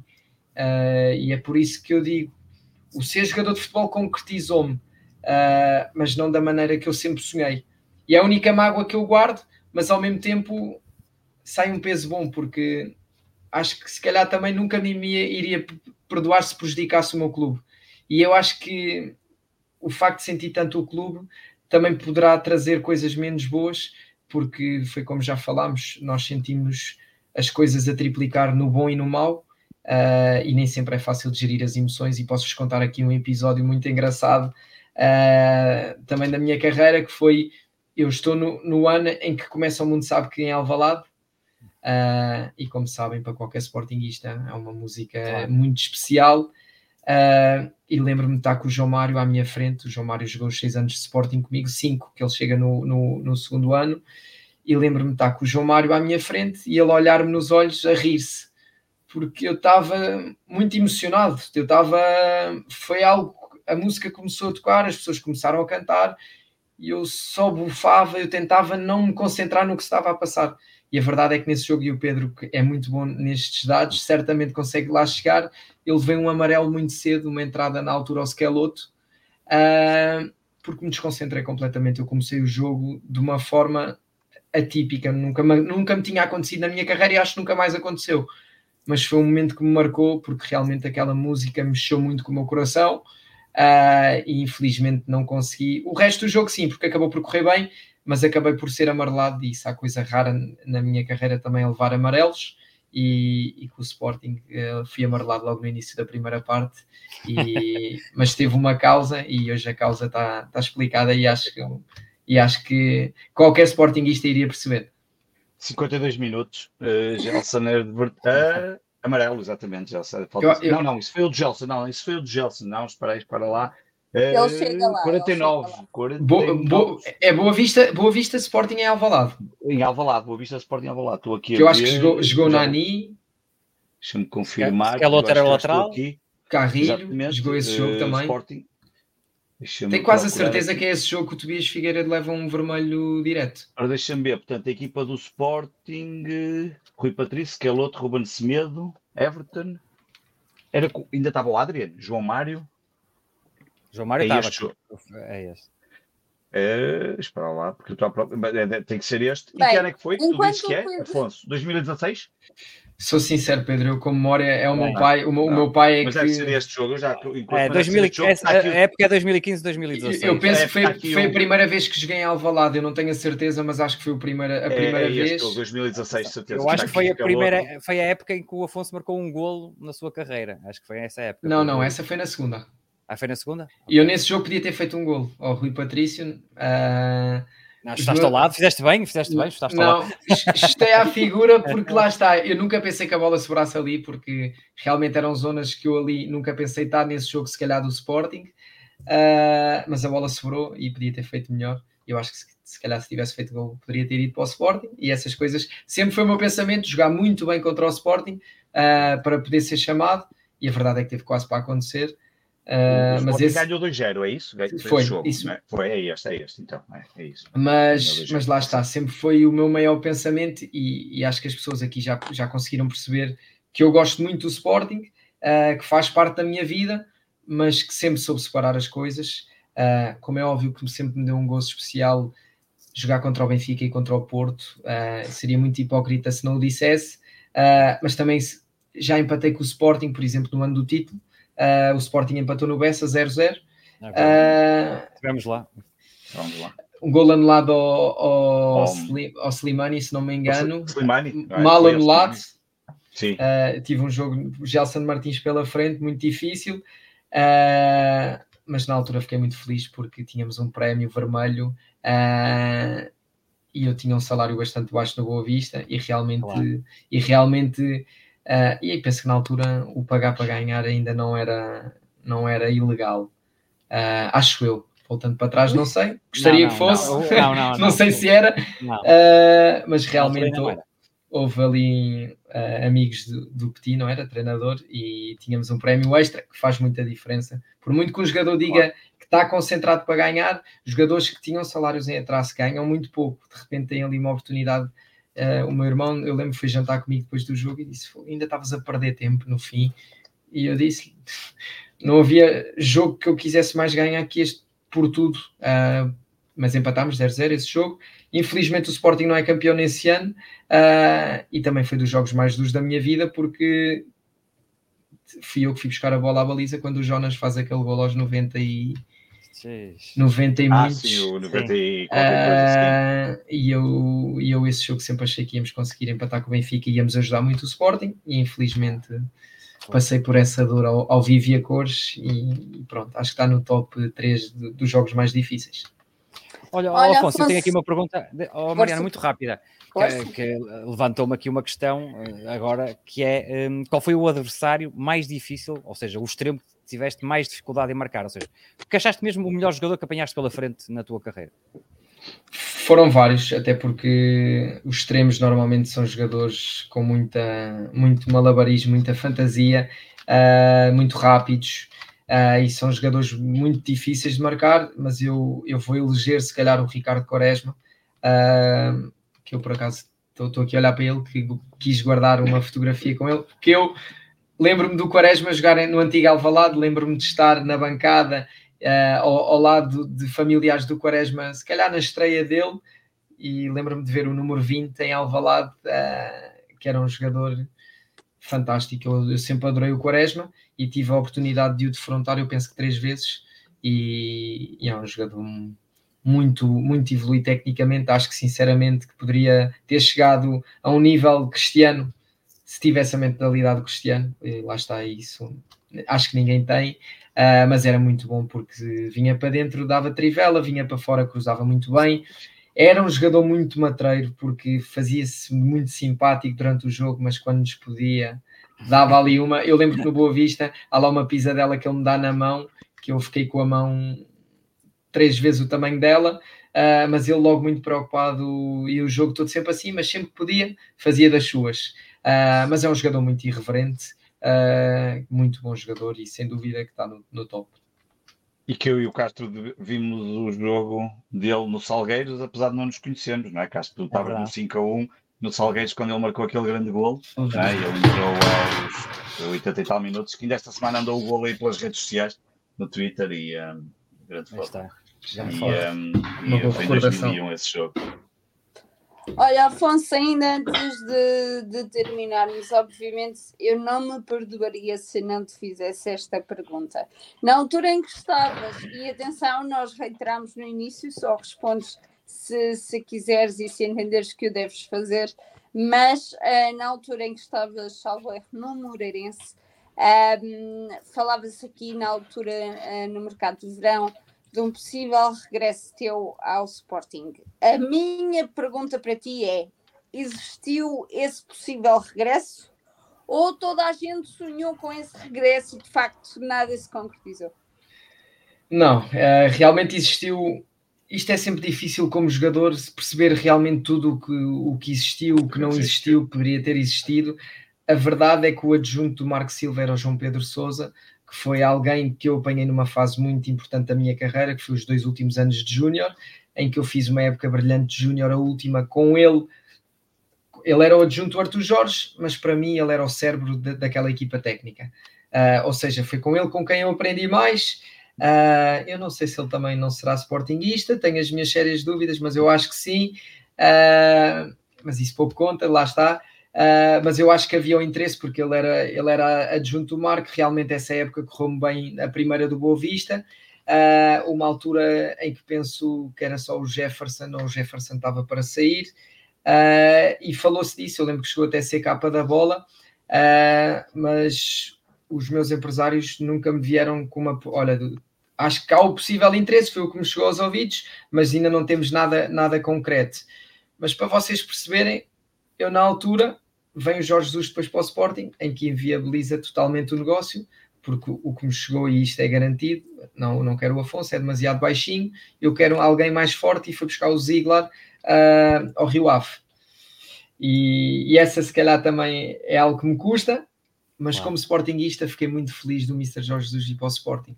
Ou seja, eu acho que preferi o Sporting estar bem com aquele treinador do que o Afonso ir para o Sporting e lá está, mais uma vez estou a pôr o Sporting à minha frente e foi o que fiz sempre, se calhar, uh, por, por, muito que eu quisesse ir para o Sporting e achasse que na altura poderia ser bom para o Sporting também, porque estava numa fase inicial da minha carreira, mas boa, estava numa fase bastante boa.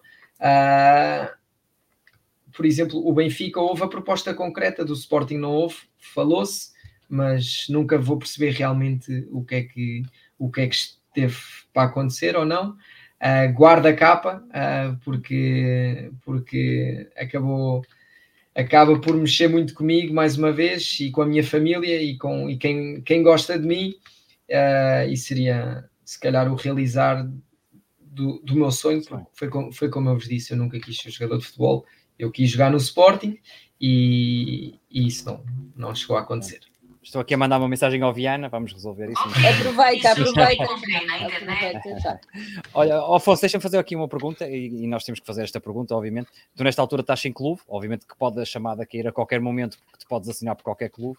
Um, e portanto, estás aqui numa situação em que estás à espera do clube, também já estás a pensar no teu futuro, como, como obviamente os jogadores devem pensar quando chegam a, a, uma fase da sua carreira.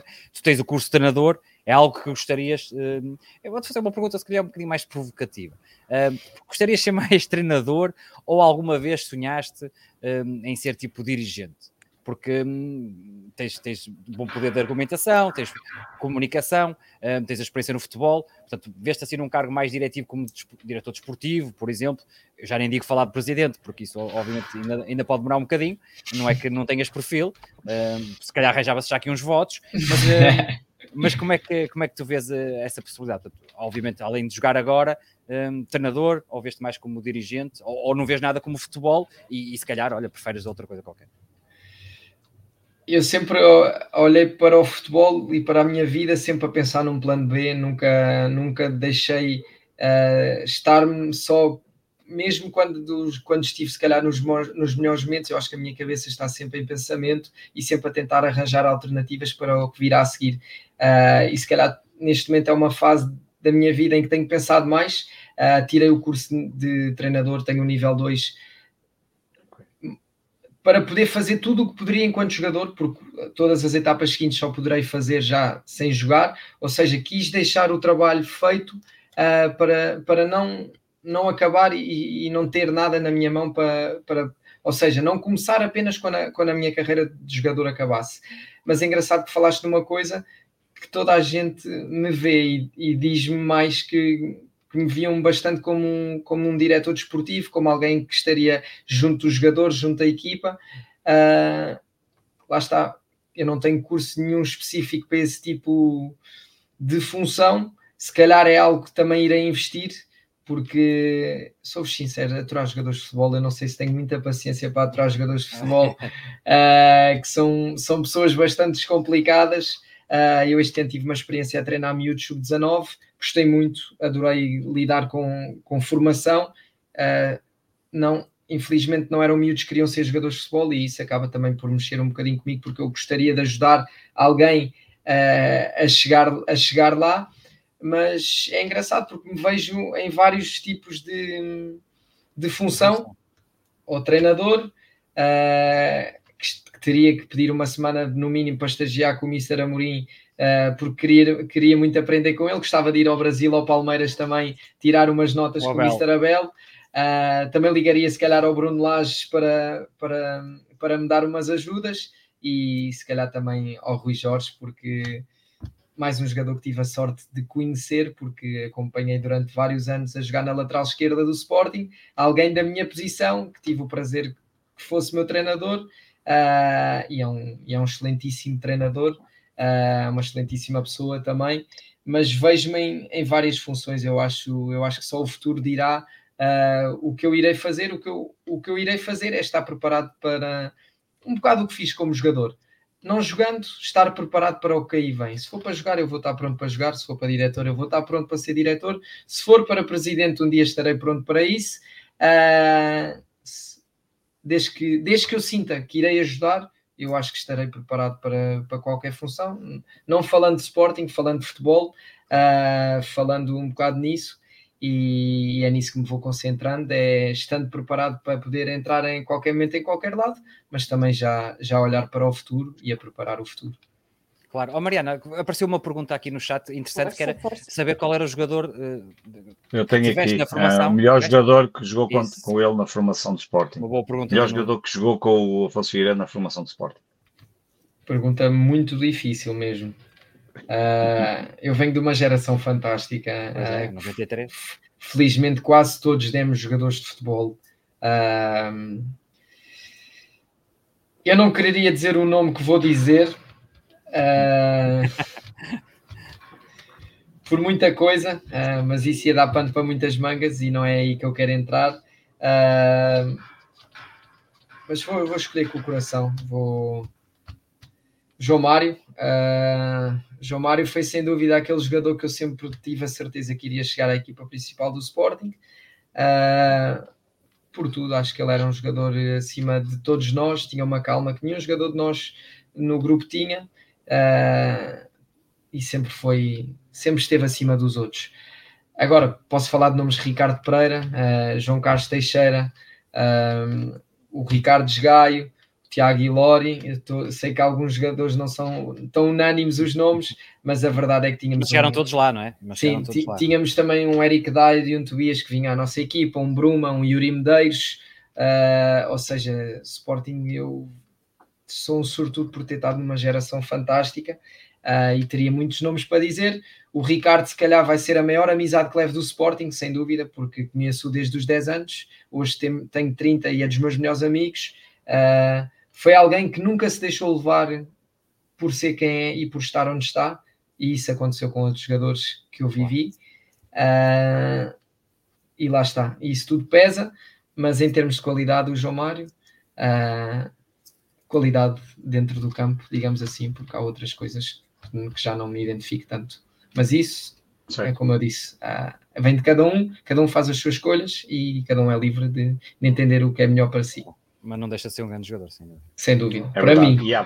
E, e teres dito a calma é engraçado porque nós durante muito tempo, e o é Carlos falamos disso. Eu, eu fui defender mais vezes, o, o, João Mário. Andemos aqui muitas vezes nos pós-jogos do ano do título. Quando Palhinha João Mário. Palhinha João Mário. Ah, Muita gente dizia que era, o trabalho era, era absolutamente fundamental, aquele, aquele saber pausar o jogo. Então, nos finais de jogo, quando nós estávamos mesmo a precisar aqueles três pontos era absolutamente fundamental. E nos jogos e era um grandes, extremamente inteligente, impressionante. Não, e, e, nos jogos grandes ele cresce. Jogos, é, cresce. Ah, sem, é dúvida, sem dúvida. O João Mário não, não acusa qualquer tipo de pressão do jogo. É verdade. É, isso e guarda a bola. E, há, há outro jogador que era da geração 92, que era outro tratado no que toca a isso. Eles são jogadores que parece que estão a jogar com amigos. Eu nunca, nunca conheci jogadores assim, que era o William Carvalho. Ah, é, outro, uh, é outro. Ainda agora fez um grande jogo pelo Betis, outra vez. Que era outro, que era um fenómeno. Era um, eles tinham essa capacidade, lá está, coisa que eu nunca tive.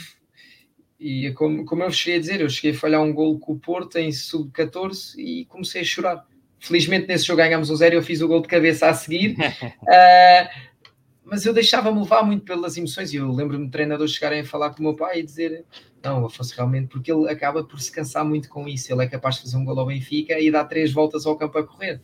Uh, porque lá está, a emoção, mas eu acho que essa emoção também é muito importante num, num jogo de futebol, uh, porque isso também faz, e eu acho que uma das minhas características também foi, foi sempre essa, é, a maneira como eu me entregava ao jogo acabava, e eu acho que também foi isso que acabou por conquistar os adeptos no Bessa, e eu diria sempre, se os conquistem no Bessa, imaginem no clube que eu amo, mas isso, lá está, nem, nem, tudo, nem tudo quereria dizer que, que desse certo ou não, mas o sentimento é, é diferente uh, e a vontade também, certamente que, que eu acho que alguém quando faz o que gosta no clube que gosta transcende-se e, e acho que, que pronto, é, é uma das coisas que fica para trás, mas sem, sem qualquer mágoa, como eu sempre vos disse, eu não guardo mágoa nenhuma do Sporting. Uh, quero ser sempre alguém para ajudar o Sporting e não, e não para me meter para baixo, e, e é nisso que, me, que me, vou, me vou focando. Afonso, para terminarmos aqui, obviamente, as perguntas, uh, vou terminar com uma pergunta emotiva, porque eu conheço-te, obviamente, e sei que esta pergunta vai mexer contigo. Uh, imagina que o teu filho acaba por ser aqui uh, um jogador de, de futebol. Uh, que conselho é que o Afonso Figueiredo, não o pai, é que o Afonso Figueiredo uh, lhe daria para, para o futuro? Vão ser vários, porque eu acho que o futebol tem várias etapas. Para já, o primeiro conselho era que não jogasse futebol, uh, mas vai ser, vai ser impossível. Uh, e eu hoje percebo porque é que há tanto jogador de futebol que tem filhos que depois quiseram ser jogadores de futebol, porque realmente a paixão que ele tem pelo futebol às vezes assusta-me, uh, porque ele sabe os jogadores todos do Sporting. Uh, a paixão também pelo Sporting, eu acho que isso está um bocado no sangue e começa a perceber que sim, uh, vai mesmo passando de geração em geração, uh, é algo que já vem connosco, mas teria bastantes conselhos para lhe dar, uh, porque o principal é que se, é o que eu quero mais como pai, é que ele seja feliz e na formação acho que os miúdos têm que se divertir, ser felizes, mas vai haver um certo ponto que as coisas vão se começar a tornar mais sérias, até porque para sermos jogadores de futebol temos que abdicar de muita coisa uh, e o, os meus conselhos seriam sempre para dar o melhor em tudo o que fizesse, tal e qual como eu fiz, porque eu não era de todo o melhor da minha geração uh, e a verdade é que cheguei lá, porque sempre trabalhei muito, sempre acreditei muito uh, e ele se calhar não dar muitos exemplos do pai, porque eu não gosto muito de falar de mim, acho que preferia pegar noutros exemplos se calhar não há, não há melhor que, que o Cristiano Ronaldo, uh, porque foi alguém que, que bateu todo o tipo de recordes, superou todo o tipo de objetivos e alguém que, que trabalhou muito para, para estar onde está. Mas agora falaste no meu filho, que realmente traz-me traz muita coisa e eu posso-vos dizer mais uma vez, eu, eu este ano consegui que ele entrasse com os jogadores do Sporting uh, e tive a felicidade de entrar com um grande amigo meu. Não foi com quem ele queria, mas foi com quem o pai queria. Uh, ele gosta muito do Nuno Santos, uh, mas agora, como é óbvio, está com a febre do, do Guioqueres, porque é normal, porque os miúdos gostam sempre de quem marca golos. E eu posso-vos dizer que eu pensei que quando, quando vejo entrar em Alvalade, mão dada com o Nuno, aquela música, eu, eu senti pela primeira, eu acho que pela primeira vez ouvi o meu coração bater e eu estava com o senhor velhinha ao lado e eu pensei assim, vai-me dar aqui alguma coisa, eu é que sou o novo e o senhor está aqui na boa e eu, eu, senti, eu juro eu senti um aperto no peito que não consigo explicar, e tu, João, que és pai, isto termos filhos, eu sei que as emoções mexem muito mais connosco, mas é algo inexplicável. Eu não sei explicar o que senti naquele momento. Já, já falei com pessoas porque fiquei preocupado, porque realmente uhum. senti um aperto forte no coração. Uh, e basicamente o que, me o que me disseram foi que eu não deixei as emoções saírem. Uh, e isso faz com que se calhar o corpo depois uh, responda de uma certa forma, mas iria-me dar um orgulho enorme um dia ver o meu filho. Hoje percebo porque é que o meu pai chorou quando eu saí do Sporting. é algo que mexe muito connosco, porque é um clube muito especial. Uh, eu digo sempre isto, nem toda a gente tem o privilégio de poder ser do Sporting uh, e nós temos esse privilégio e há que dar continuidade. Não é fácil ser Sportingista no Porto o meu filho tem uma vida bastante difícil aqui, uh, é o único sportinguista na escola, na turma dele, ou seja, isto é uma luta que não é fácil. E eu e o Varela uh, passamos o mesmo, Afonso. Passamos exatamente o mesmo. É dou muito mérito aos sportinguistas do Norte, mesmo, porque já me considero um sportinguista do Norte. Uh, e por isso é que se calhar atualmente gosto menos do Porto que do Benfica, uh, mas isso são coisas que também não interessam, mas é muito difícil ser sportinguista fora de Lisboa, digamos assim, porque a verdade é que há, não há tantos e estão sempre a tentar mudar o meu filho, mas é, é algo é impossível que agora. a minha missão foi cumprida. Uh, e, e, é mais um leão que certamente. Já pisou o solo sagrado, Alvalade, já é impossível. Isso é verdade, mais, mais cedo que o pai. O pai também fez esse percurso na altura com o Custódio. Na altura partiu o pé e o Sporting quis-me dar esse. Tinha 13 anos, se não me engano, quis-me dar esse momento. Na altura entrei com o Custódio. Eu penso que era a equipa do Peseiro, aquela, aquela excelente equipa, uh, aquele 4-4-2 de Losango. Uh, em que chorei também nesse ano no, no, no a final de CSKA, que nós, a formação do Sporting, fomos abanar as bandeiras. Uh, ou seja, são recordações muito boas que eu, que eu tenho do Sporting e espero vir a ter com o meu filho também. Que se não tiver, está tudo bem também, porque eu quero é que ele seja feliz. Uh, e para o bem do meu coração, era bom que ele não estivesse dentro do mundo do Sporting, Uh, mas ele fará o, o que o caminho, achar é? melhor e eu estarei aqui para ajudar no que for preciso. Olha, e para quem já ouviu em Alvalade, uh, digo-vos só que é uma delícia ver aquela criança a ver um jogo de, de futebol. Bem, meninos, o programa já vai longo. Uh, Pedro e João, um, ainda antes de passarmos aqui as notas finais para, para o Afonso, pergunto-vos se algum de vocês tem alguma nota final. O Pedro tem, e depois eu tenho outra. Exato. Eu o Pedro tem três. Então, não posso terminar o programa sem falar.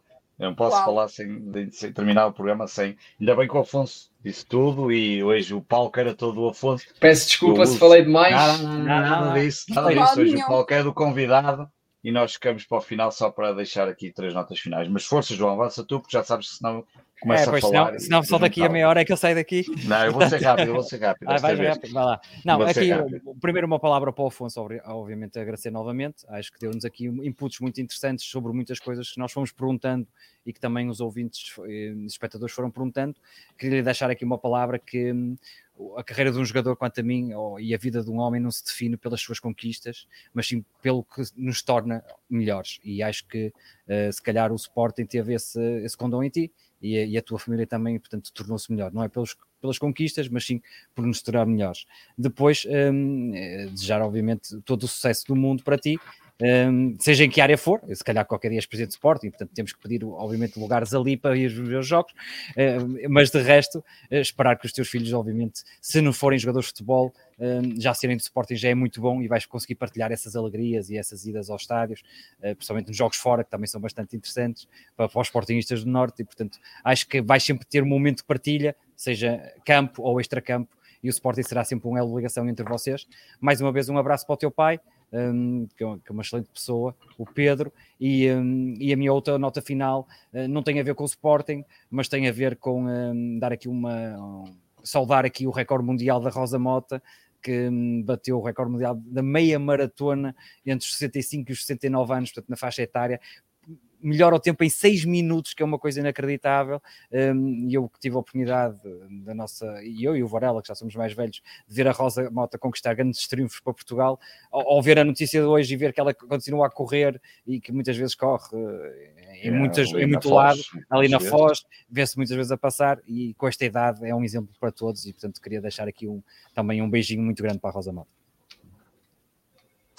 Pedro, então, eu, eh, quer dizer, não é nota final eh, o agradecimento ao Afonso, eh, é para isto que o, que o Sporting 160 existe. Um, os convidados é, foi, foi, foi, foi sempre ao longo destes, já vamos para quase caminho do oitavo ano que fazemos Sporting 160 e os melhores programas que temos aqui, não sou eu que os digo, facilmente entram para o top 10. Este programa, por exemplo, diz o Rui, uh, os, os, o convida, os convidados, e quando são convidados tem estas características especiais, como é o caso do Afonso Figueiredo, uh, em que se nota aqui não só, obviamente, o seu sportinguismo, mas também todo este, este lado de, de transmitir a, a, paixão e também nos trazer informação de quem está lá dentro, que é completamente diferente e muitas vezes nós Uh, como não passamos por isso, há coisas que, não, que nem nos passa pela cabeça e, portanto, torna-se sempre mais complicado. E, portanto, agradecer ao Afonso Figueiredo todo este, esta hora e 40 de, de, de excelentes comentários e de informações absolutamente vitais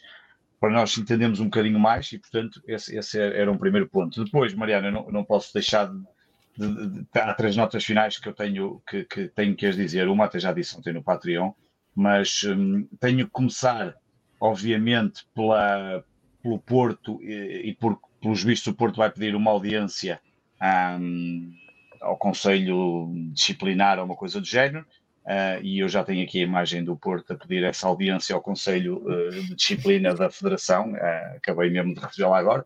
eles foram muito rápidos, já estão a correr em direção ao Conselho, o que me dá sempre uma piada, porque é olhar para os 40 anos, os últimos 40 anos do futebol, e realmente o Sporting é que tem dominado as arbitragens, é que tem dominado os campeonatos. Fomos campeões todos os anos, somos campeões a toda a altura, ganhamos os troféus todos.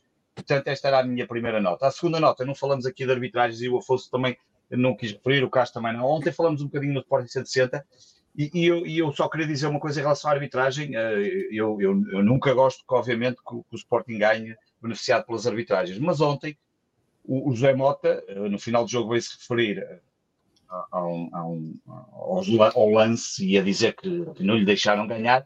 O, o, José Mota está proibido de falar de arbitragens desde 2006. Um, se calhar esqueceu-se que ao intervalo e esqueceu-se como é, que, como é que ganhou um jogo em Alvalade com uma mão do Rony e as declarações que ele teve, muito famosas nesse jogo. Portanto, é, mais uma vez, o Sporting é, é, que é o grande beneficiado do Campeonato Nacional, então onde é que estão os nossos títulos, onde é que nós estamos e como é que nós não ganhamos, e mesmo assim somos beneficiados. É, é, é, é uma, uma tremenda parvoíce esta discussão. Nada contra, o Afonso disse bem, o Yulman obviamente devia ser expulso, um, discutem-se os penaltis, é óbvio que sim, Pá, mas andar já a achar que o Sporting está a ser levado ao colo, palavra tão engraçada, e os outros é que fazem cascóis, é, é uma coisa que me deixa absolutamente espantado. Nós que nem falamos aqui de arbitragens, muito pouco falamos aqui de arbitragens, seja a favor ou seja contra, já tivemos aqui jogos em que fomos altamente prejudicados, é, só me dá vontade de rir. E para terminar, obviamente, tenho que dizer a questão da, da Assembleia Geral, eh, porque até tinham pedido aqui eh, para dizer isso. O Sporting tem hoje uma Assembleia Geral que deve estar a decorrer. Eu imagino que aquilo vai acabar por volta das quatro da manhã. Normalmente, uma, uma Assembleia Geral da SAD tem esse condão de terminar às quatro da manhã ou três da manhã, que é assim uma coisa que, enfim, é o que é. Uh, mas tem a Assembleia Geral do dia 8 de outubro. E essa Assembleia Geral do dia 8 de outubro, e como há pouco nos pediram só para dizer aqui duas ou três coisas, tem quatro pontos. Acho que há dois deles que têm estado a fazer um, muita confusão na cabeça dos sportinguistas. Um, lá está, nós somos tudólogos e, e sabemos de tudo e, e, achamos que sabemos de tudo e achamos que tudo acontece no Sporting.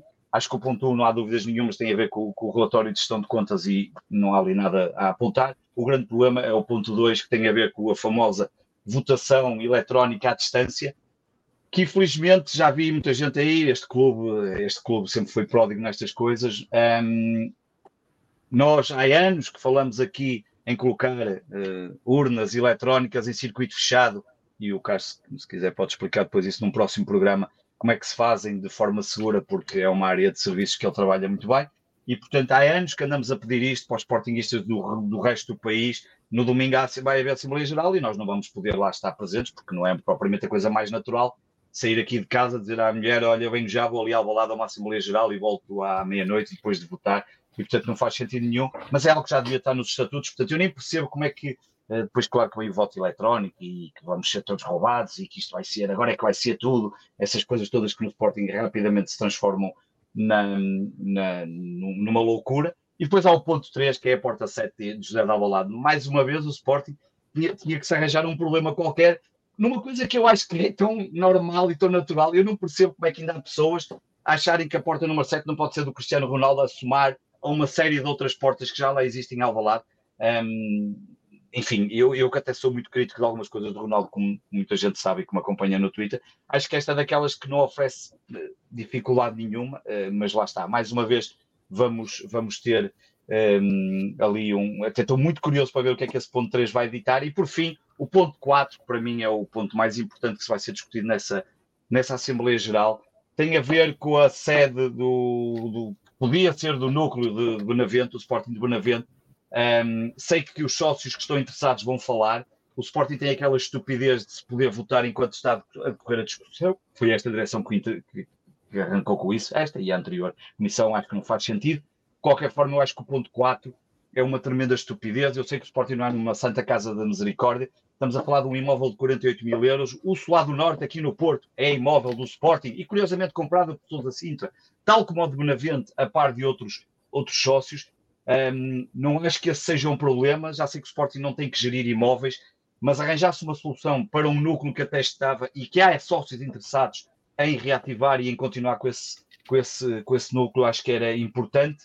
Uh, ouçam-se as explicações dos sócios e perceba-se que, que o Sporting, como disse o Afonso Figueiredo, é muito mais que o Sporting de Lisboa, é um Sporting de Portugal, é um Sporting das Ilhas, é um Sporting do mundo. A prova disto é o Sporting 160. Temos aqui semanalmente centenas, dezenas de pessoas e depois que ouvem a posterior, que são de todas as partes do mundo, que as poucas ligações que têm, às vezes, olha, com universos como hoje, por exemplo, olha, ainda agora está aqui o José Neves, um abraço à Austrália, está o José Costa, que é, é nosso ouvinte desde o primeiro dia do Sporting 160 em 2006, da Austrália, lá já são 8, 9 da manhã, e quantas vezes ouve este programa eh, sempre em direto mal acorda, e, um, e a verdade é que nós, nós, nós, nós precisamos muito deste, deste fervor sportingista de todo lado, todos são importantes, um, e portanto fico com estas minhas notas. Haverá muito mais para falar, a votação há de acontecer, agora não vamos estar aqui a chatear o Afonso, na próxima semana, quando tivermos os resultados, e muito haverá para falar sobre isso. Uh, e agradecer a presença do Afonso, excelente programa, não, é, é disto que, que, que o Sporting 160 foi por isso que foi feito e que foi por isto que o Castro lançou a ideia há 7, 8 anos atrás e é um prazer ter aqui o Afonso e foi excelente, tal como já acharíamos que ia ser excelente e finalmente podemos ter aqui o Afonso Figueiredo e obrigado. E há de haver sempre tema no Sporting. Afonso, queres deixar aqui alguma nota final? Queria, eu sei que já falei, já falei demais, mas, mas vocês falaram de coisas bastante importantes e eu queria acabar com isto que o Pedro falou.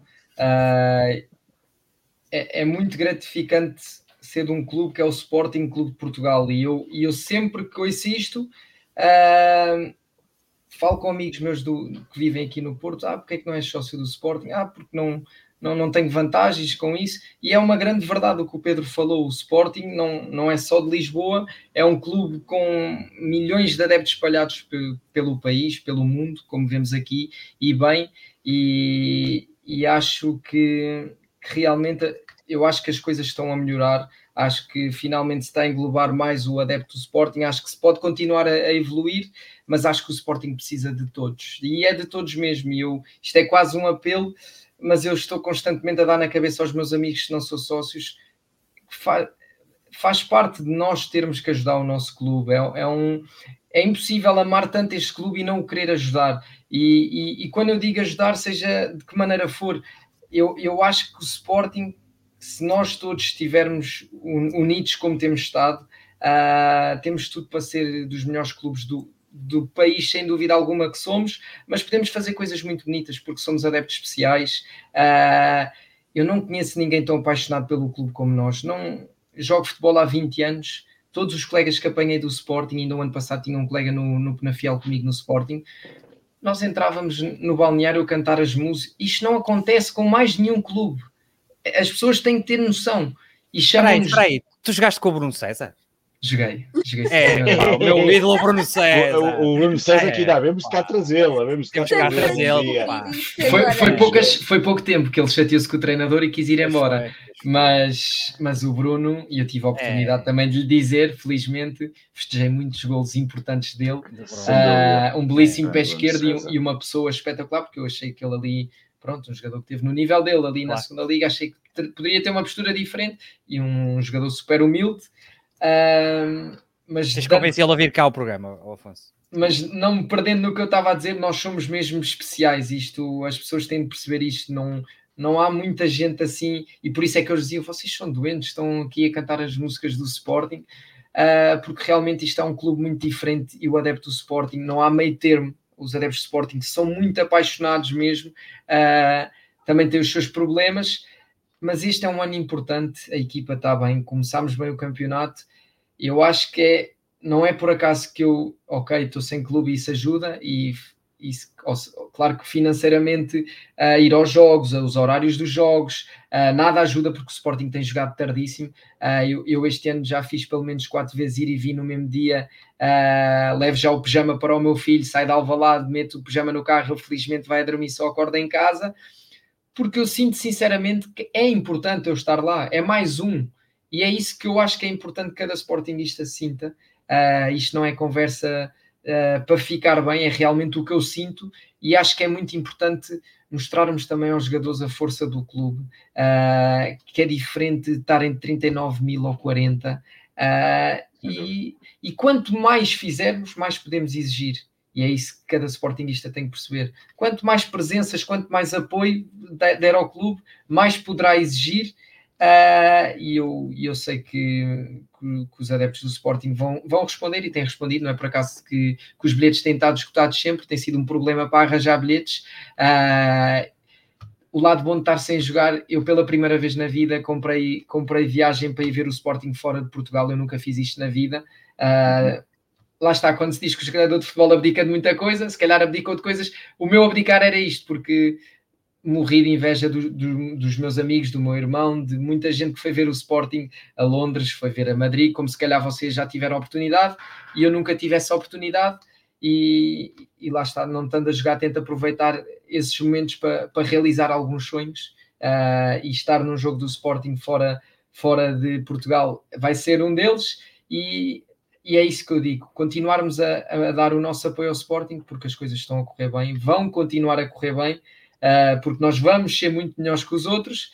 Uh, e jogo a jogo, eu tenho a certeza que, que no final vamos estar aqui felizes mais uma vez e desta vez festejar como deve ser, porque eu no dia a seguir tive treino no Moreirense uh, e, e, não foi um treino muito satisfatório de recordar, foi um treino difícil e queria, queria poder festejar como, como eu mereço e o clube merece, que é com com muita emoção e espero, espero no final. Falta muito uh, e temos que pensar mesmo assim uh, que falta muito, que vai custar muito, mas que todos juntos vamos ajudar, vamos ajudar o Sporting a dar-nos mais umas alegrias.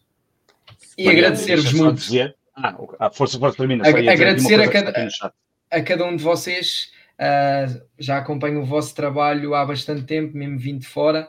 Uh, o João é um amigo também, Mariana. Uh, e agradecer-vos pelo, porque é bom o Sporting ter este tipo de coisas porque contagia os outros e é bom contagiar os Sportingistas com as coisas certas. Uh, e esse também é um papel que nós temos como adeptos porque é, é fácil ouvir muita coisa e, e, é bom que a malta consiga ouvir as coisas certas e distinguir e, e dar-vos os parabéns porque realmente vocês fazem, fazem um excelente trabalho. Eu sou um admirador do vosso trabalho e foi um prazer enorme. Uh, pela primeira vez vi falar de Sporting porque nunca tinha feito isto até hoje, uh, especialmente com vocês, deu-me um, deu um gozo bastante grande e queria-vos agradecer por isso. Obrigada a nós, Afonso, pelas quase duas horas de conversa e mais tempo. Parece os Jogos do Porto.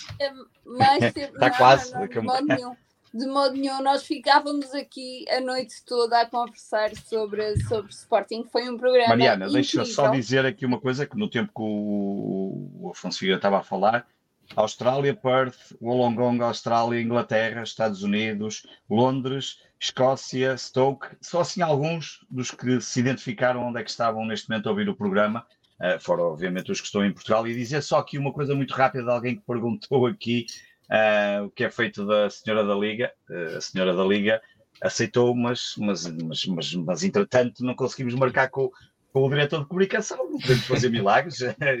Eles aceitaram o convite, mas não se acerta a data, olha, não podemos fazer nada. Nós vamos continuar a insistir.